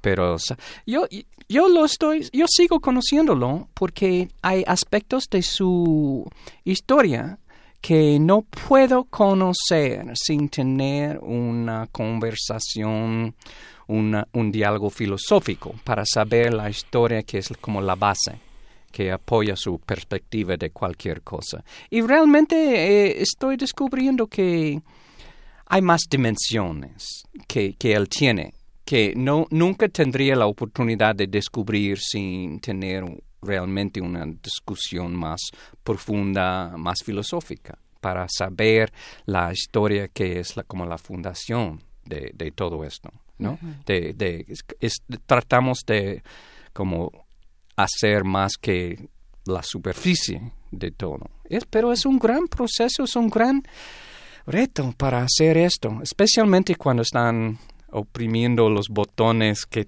tenemos adentro, ¿no? ¿Qué es su experiencia? No, bueno, yo, yo quisiera que nos contaras un poco de lo que, de tu experiencia, pero no de la tuya, sino lo que recuperas, por ejemplo, y sin caer en, en el romanticismo de las comunidades originarias, que tienen tal vez un contexto, no tal vez, tienen un contexto de mayor cercanía eh, del que podemos tener, por ejemplo, en los centros urbanos, en las ciudades, ¿no? Tú has estado también haciendo estos ejercicios si, mal, si, no, si no me equivoco, con, con comunidades originarias. Y es que lo pienso, eh, Christopher, porque nosotros recientemente tenemos estos ejercicios políticos, y voy a meter ahí el ruido tal vez, a partir de, eh, de las consultas populares, por ejemplo, que lleva a cabo el presidente de la República. Consultas populares a distintos tipos de población. me pones tu cara de me vas a hablar. Eso- no, ¿es una consulta? Espera, eh, justo a eso voy, justo a eso voy. A distintos tipos de población, a las comunidades originarias, por ejemplo, aquellas binacionales que están en la, en la frontera norte de México, en la frontera con Estados Unidos, poblaciones que tienen eh, raíces del otro lado y de este lado Sí. y que piden territorios, piden cosas muy, muy puntuales, ¿no? Y en estas consultas han salido ahí a la luz. Pero también pienso, dentro de estas consultas populares, las que, la que se hizo por eh, la cuestión del aeropuerto, ¿no? Mm, Donde se ujú. De manera muy particular y, y caigo en este punto de cómo estamos preguntando para tener qué resultado. ¿Qué es lo que estamos buscando? El presidente, o bueno, esta consulta decía, ¿quieres Santa Lucía o quieres Texcoco? Pero no te decía, ¿quieres Tex- Texcoco o no quieres Texcoco? Sí. No, no te daba como, te ponía dos situaciones Y ya. y, y- y ya, ¿no? Eso ¿Cómo- es un ves? gran problema y existe también en, en muchos otro- otros países supuestamente democráticos. Invita dos o tres soluciones y ya.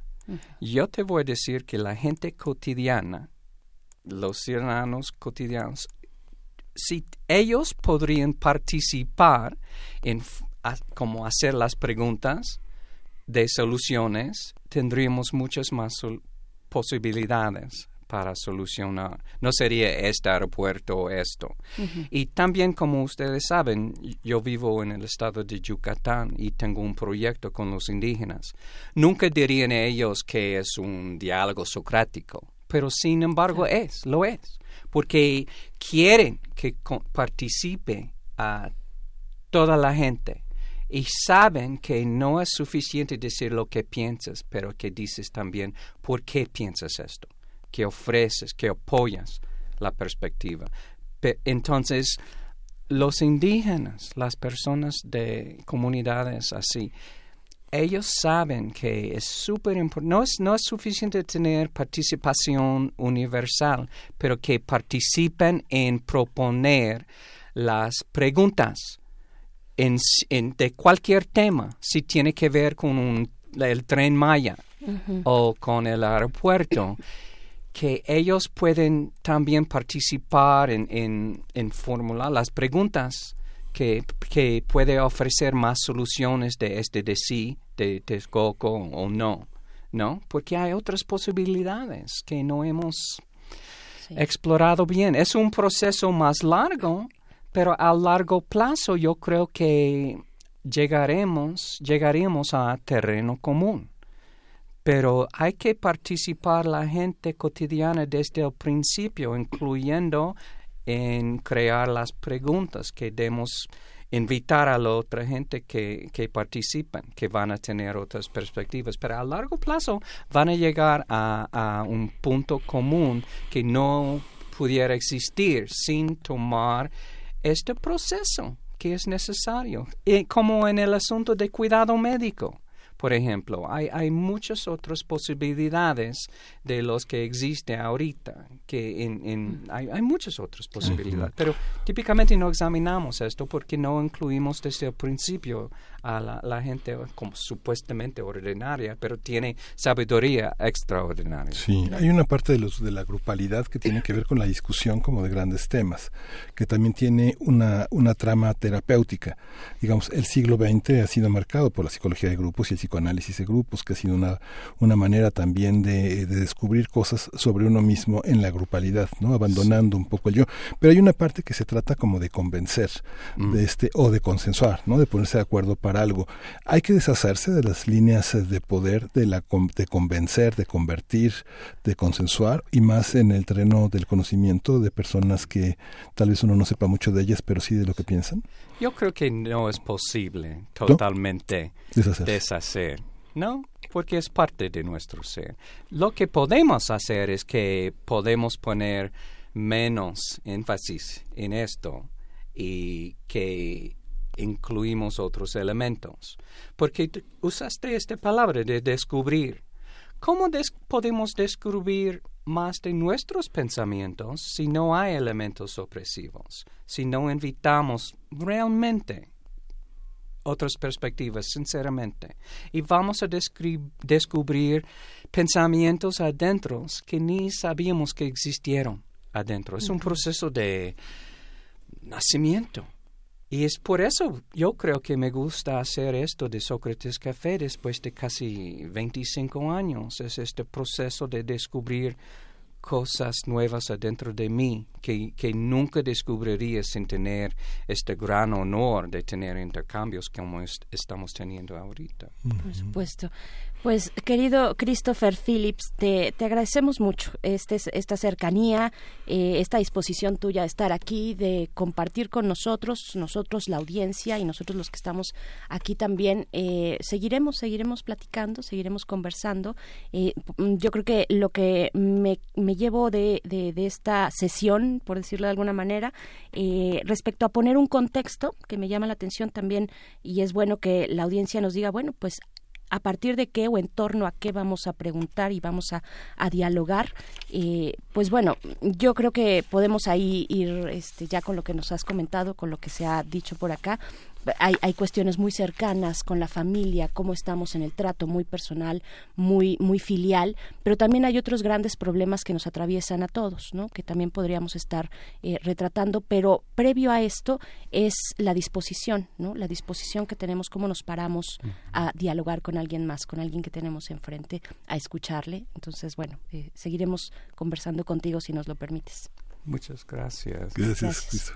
Vamos a, a- les recordamos a nuestros radioescuchas nuestro buzón de voz. Esta fue la manera como iniciamos esta conversación, este intento de saber dónde estamos. Es el 55 56 23 32 81 55 56 23 32 81 y bueno, si no si llegó al final de esta conversación puede descargar, puede puede escuchar el podcast que está en podcast.unam.mx. Así es, radiopodcast.unam. radiopodcast.unam.mx. Y vamos a ir con música, eh, vamos a escuchar de Christophe Les Marionnettes.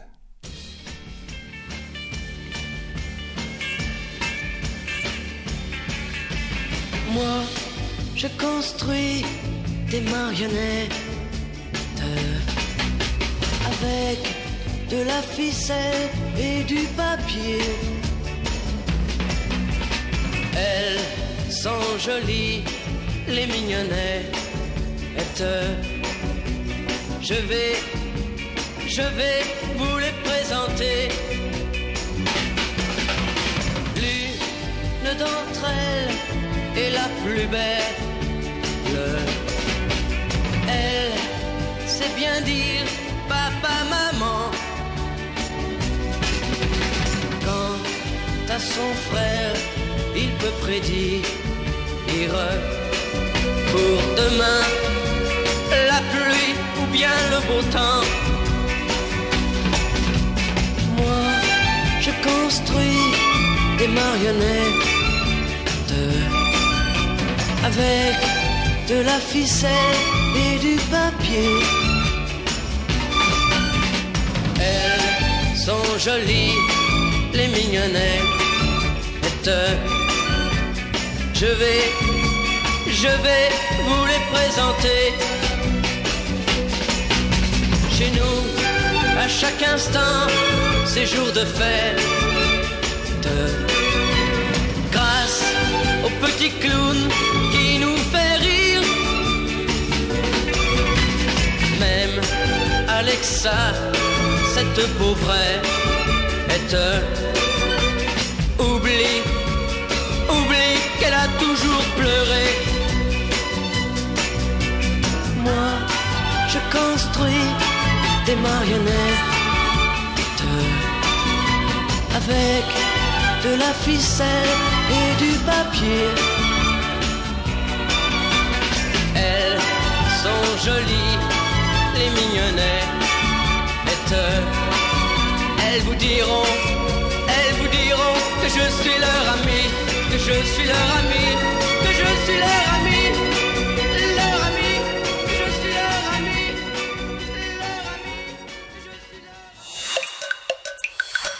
Primer movimiento. Hacemos comunidad. Estamos, estamos de vuelta. Aquí en Primer Movimiento nos seguimos con la conversación, eh, todavía hasta ahorita con Christopher Phillips. Muchas gracias por sus comentarios. Les volvemos a hacer la invitación a eh, pues que nos envíen, que nos envíen estas inquietudes, estas formas de dialogar diferentes tal vez o iguales un poco ir notando cómo estamos emprendiendo diálogos en esta sociedad, en este contexto, pues ahí están eh, nuestro buzón de voz 55 56 23 32 81 y bueno, como todos los miércoles tenemos la colaboración que dedicamos a la química a cargo a cargo de el doctor Plinio Sosa, pero no- me dicen que antes, antes tenemos ya en la línea a Aline Guevara, ella es coordinadora de la Unidad de Comunicación del Instituto de Ciencias Nucleares de la UNAM. Te damos la bienvenida, Aline Gueva- Guevara, muy buenos días. Hola, buenos días, Berenice y Miguel Ángel. ¿Qué Hola, tal? Lynn. Muy ¿Qué bien. tal? Ayer, ayer comentábamos que hoy es el día de la, hay una celebración del Día Internacional de la Mujer y la Niña en la Ciencia. Cuéntanos. Pues sí, mira, mañana 13 de febrero de 10 a 2 de la tarde vamos a tener en el subsistema de la investigación científica una celebración pues justamente para que reelaboremos juntos y juntas las- los imaginarios que tenemos sobre qué significa ser una persona de ciencia. Casi siempre pensamos que es una persona de bata, un hombre, ¿no? Un hombre de bata con los pelos locos o un Sheldon Cooper. Y resulta que no, que hay muchos tipos de personas y entre ese tipo de personas queremos insertar en nuestro imaginario a las mujeres de la ciencia. ¿Para qué? Para que las niñas puedan imaginarse a sí mismas como posibles científicas, matemáticas, tecnólogas e ingenieras, pero que además también sepamos que juntos y juntas podemos conocer a nuestras científicas en la universidad. Eso es muy importante. Pensamos que no hay muchas o que no trabajamos nosotras en la ciencia. Queremos que en este evento, que todas, todas las actividades y todos los talleres y las charlas las van a dar investigadoras, académicas y estudiantes mujeres de posgrado, para que conozcan a sus científicas y sepan que nosotras también existimos en la ciencia. Por supuesto, hay un nuevo, un nuevo momento también, por supuesto, de dar, eh, de lanzar los reflectores hacia estos perfiles, hacia las mujeres que hacen ciencia. Eh, vamos por buen camino en ese sentido. Aline, ¿cómo lo ves? Pues mira, eh, normalmente en las carreras científicas hay una buena, pro- cuando están en la licenciatura, hay una buena proporción, dependiendo de la carrera, por ejemplo, en la carrera de biología o química hay más mujeres, pero en las ingenierías, en las físicas y las matemáticas hay menos, en las licenciaturas, pero las hay. El problema es que conforme ellas van avanzando, eh, se encuentran con diferentes obstáculos que van desde los muy explícitos, muy evidentes, a los que son normalizados, no, no, siempre tácitos, pero que se- son obstáculos que al final de cuentas reducen el número de estudiantes mujeres en posgrado, muchas menos llegan a ser investigadoras ya con una plaza en un, en un sitio de investigación, y para cuando llegan a posiciones directivas, hay muy pocas mujeres en ciencia. Entonces nosotras queremos revertir esa situación y queremos que empiece a haber un número equitativo, no equiponderable, además de mujeres y hombres en la actividad científica y tecnológica y matemática e ingenieril de México, ¿no? Y precisamente son las mismas científicas y las investigadoras, pues las que tienen mucho mucho que decir al respecto. Nos pueden dar, eh, brindar mucha luz a, a través de sus propias eh, experiencias, ¿no? De sus experiencias personales, de sus recorridos laborales. Eh, ¿Qué es lo que vamos a poder encontrar eh, en esta convocatoria que hacen para el día de mañana? Pues mira, tenemos varias actividades, tenemos muchos talleres que somos 10 institutos del circuito de la investigación científica que estamos organizando esto. Entonces tenemos talleres, tenemos eh, diversas actividades como experimentos, tenemos charlas con las científicas, las visitantes y los visitantes, porque este es un evento para todas y todos, pues, eh, van a poderse acercar y justo preguntarles sobre la experiencia de ser científica, todos los retos, todas las cosas felices, todas las cosas difíciles, etcétera, que ellos les puedan preguntar a ellas y para que las puedan conocer. Y también vamos a tener un rally que es bien importante. Re- eh, so- solicitamos a todos los escuchas que se registren al rally. Tenemos grandes premios y por supuesto también vamos a, se van a poder ganar unos boletos para la Fórmula E de este fin de semana, de este sábado. Entonces, pues también vamos a tener un rally que van a poder completar visitando todos estos 10 institutos del circuito de la investigación científica de la UNAM.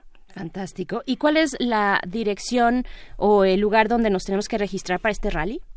Mira, es en www.nucleares.unam.mx, diagonal, caminemos, guion bajo, ciencias, guion bajo, 2020. Caminemos guion bajo ciencias guion bajo 2020. Ciencias, en plural, Ciencias. ujú. guion bajo, 2020. Sí. Y cada vez más las estudiantes están eh, como en esa frecuencia. de- hemos aquí Sí, sido testigos hay- de eso, no ¿no? es solamente un evento para los visitantes y las visitantes. En realidad también es un evento para nosotras, las mujeres que estamos en la comunidad científica. Queremos fomentar entre nosotras un, un sentimiento de solidaridad, de reconocimiento y de empatía para nosotras mismas. No nos vemos. Nosotras mismas muchas veces no salimos de nuestros laboratorios, en nuestras oficinas y no nos conocemos. Entonces es un evento para que nosotras también empecemos a tejer nuestras redes de empatía y sororidad. Y eso es bien importante también en la ciencia. Cambiar la disposición de las mujeres hacia otras mujeres es muy importante. Y por eso nos da mucho gusto que nuestras estudiantes universitarias estén con todo puestas para emprender este tipo de eventos. Bien, pues eh, enhorabuena. Eh, la verdad es que emociona mucho este tipo de esfuerzos. En, en este caso, bueno, de 10 institutos que se reúnen en este evento, Caminemos por las Ciencias, eh, a partir del Día Internacional de la Mujer y la Niña en la Ciencia, mañana 13 de febrero, y pues están todos y todas invitadas. Muchísimas gracias, Aline Guevara. Claro, eh, los esperamos en el circuito de la investigación científica. En nuestra página viene cómo llegar, porque así además van a conocer dónde están los institutos de verdad. Ok, perfecto. Muchísimas gracias, Aline. Hasta luego, gracias a ustedes. Hasta pronto.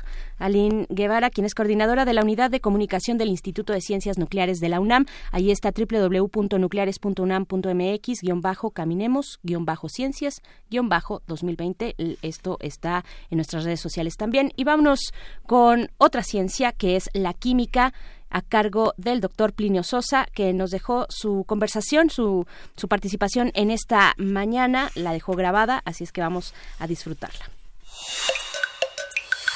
Primer movimiento. Hacemos comunidad. Química entre nosotros. Química para todos. En efecto, el actinio, un rayito de luz en la oscuridad. El actinio se encuentra en el bloque F de la tabla periódica. El bloque F es el rectángulo alargado horizontal que está flotado debajo del resto de la tabla periódica. En realidad, debería estar entre los primeros dos bloques de la tabla, es decir, entre el bloque S y el bloque D. El bloque F consiste en dos renglones. Uno corresponde al grupo de los lantanoides y el otro al grupo precisamente de los actinoides. La característica principal de los actinoides es que todos son radioactivos, todos son radioactivos. El actinio es un metal blando de color plateado. Debido a su intensa radioactividad, en la oscuridad brilla con una luz azulada. Se encuentran trazas de actinio en los minerales de uranio, pero se obtiene principalmente mediante un par de reacciones nucleares. Se bombardea radio 226 con neutrones para formar radio 227 y luego este sufre una desintegración beta para dar el actinio 227, que es su isótopo más estable. Bueno, dada su reactividad, no hay mucha química para el actinio, existen muy pocos compuestos formados con actinio, no mucho más de una docena. El uso del actinio es casi exclusivo para investigación, como fuente de neutrones, por ejemplo, y en medicina se estudia su potencial uso en tratamientos médicos de enfermedades como el cáncer. Ahora, un poquito de historia. El fenómeno de radioactividad fue descubierto por el físico francés Henri Becquerel en 1896. El actinio fue descubierto tres años después, o sea, inmediatamente en 1899, por el químico francés también André Louis de Bierne. Debido a su brillo en la oscuridad, lo nombró actinio, del griego actis, que significa precisamente rayo. ¿Pero qué creen? En 1902 fue descubierto otra vez por el químico alemán Friedrich Oskar Gisel, más tarde, en 1904, se confirmó que se trataba de la misma sustancia, era el mismo elemento.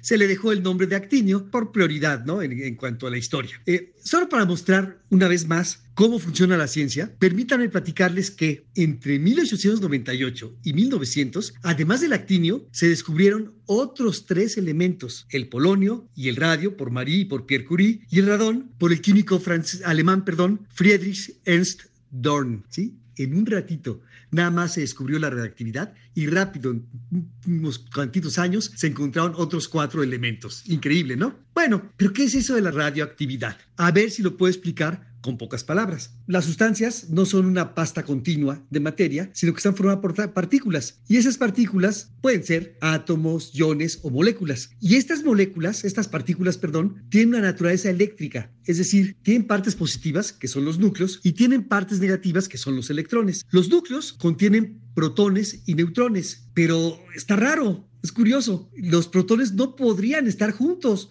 puesto que son positivos deberían de repelerse eléctricamente. Entonces, ¿qué es lo que está pasando? Bueno, lo que está pasando es que en la naturaleza existen, además de las fuerzas gravitacionales y de las fuerzas electromagnéticas, existen otras fuerzas todavía más poderosas, las fuerzas nucleares. Estas fuerzas actúan no solo con los protones, sino también con los neutrones, de tal manera que hay interacción protón-protón, protón-neutrón, neutrón-neutrón, y esa interacción siempre es de, de atracción, no hay repulsión en las fuerzas nucleares, ¿sí? solo hay atracciones. Pero además estas fuerzas son de una magnitud muchísimo mayor que las eléctricas, de tal manera que impiden que los protones salgan disparados hacia todos lados y permite que permanezcan juntos formando el núcleo. En los elementos más ligeros casi siempre hay un neutrón por cada protón, pero conforme aumenta el número de protones, es decir, el número de cargas positivas, se necesitan más neutrones para que siga siendo eso estable. Conforme aumentan los protones, aumentan también las fuerzas de repulsión. Así es que llega un momento en el que la repulsión eléctrica supera a la atracción nuclear. Entonces, ¿cuál es el resultado de que la repulsión eléctrica supere a la atracción nuclear? Bueno, pues que los núcleos no son suficientemente estables y se rompen, o mejor dicho, decaen a una combinación de protones y neutrones que sí sea estable. Para ello pueden emitir tres tipos de radiaciones. Núcleos de helio, que les llaman ellos partículas alfa, electrones, que les llaman ellos, los que se dedican a la física nuclear, partículas beta, o pueden ser también rayos gamma. Eso es la reactividad, el decaimiento de los núcleos inestables, aquellos donde la repulsión eléctrica le gana a la atracción nuclear. Y bueno, ya nada más una, una última reflexión. Eh, en efecto, el actinio no solo es un elemento que emite luz en la oscuridad, sino que ha sido un rayito de luz en nuestro entendimiento acerca de cómo son los núcleos atómicos. Muchas gracias. Primer movimiento. Hacemos comunidad.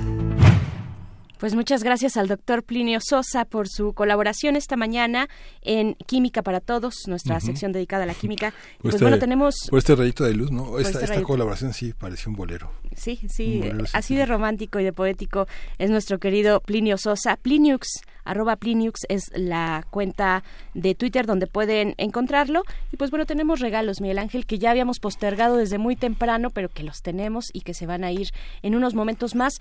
Son dos paquetes, cada uno contiene dos libros. ¿Qué es lo que tienes tú? Sí, yo tengo un libro que te agrada mucho, que es Crónicas en primer movimiento de sustentabilidad. El trabajo que han hecho Marjorie González Vivanco y Mireya Imaz Gispert aquí en primer movimiento desde su origen que dio pie a una reunión de crónicas de exploraciones sobre la diversidad y sobre cómo separar los residuos, sobre cómo prevenir la extinción de las especies, sobre el acceso al agua y los alimentos en cantidad y calidad, sobre las implicaciones ambientales en el mundo que ha tenido la presidencia de Donald Trump, en, Trump, en fin, un trabajo coeditado por muchísimos sellos, desde Radio UNAM hasta publicaciones Fomento Editorial, la Dirección General de la Ciencia, eh, en fin, un libro que vale mucho la pena y que se va a ir por teléfono, junto con el de Diego Enrique Osorno, El valiente ve la muerte solo una vez, una coedición entre la Dirección de Literatura de la UNAM y Editorial. Era, una serie de crónicas eh, periféricas alrededor de lo que Diego Enrique Osorno ha trabajado sobre la violencia y la muerte en el norte del país. Así es, ese, ese es el paquete 1 y el paquete 2 también tiene este un ejemplar pues de sustentabilidad, crónicas en primer movimiento que me entusiasma porque es finalmente un producto más, si lo queremos ver así, una, una forma diferente, además de la radiofónica, de dar difusión a los temas medioambientales, a lo que se investiga eh, desde el SUSMAI y desde otros puntos también de, eh, de la universidad que tiene pues esta vocación, esta vocación de las ciencias y del medio ambiente. Y además tenemos eh, en este mismo paquete se va el de laboratorio de confitería de la Facultad de Química del Departamento de Alimentos y Biotecnología. De verdad hacen un recorrido muy interesante. En realidad es un compendio de prácticas. Eh, está escrito por Patricia Severiano Pérez, Olga del Carmen Velázquez Madrazo y Juan Manuel Díaz Álvarez. Así es que este es el segundo paquete que se va los dos a través de nuestros teléfonos en cabina, el 55 36 43 39, repito, 55 36 43 39. Y pues bueno, con esto nos despedimos, son las 9 con 59 minutos de la mañana. Gracias por sus comentarios, gracias por su escucha sobre todo y nos encontramos mañana. Pues nos encontramos mañana. Esto fue Primer Movimiento. El mundo desde la universidad. Radio UNAM presentó Primer Movimiento. El mundo desde la universidad.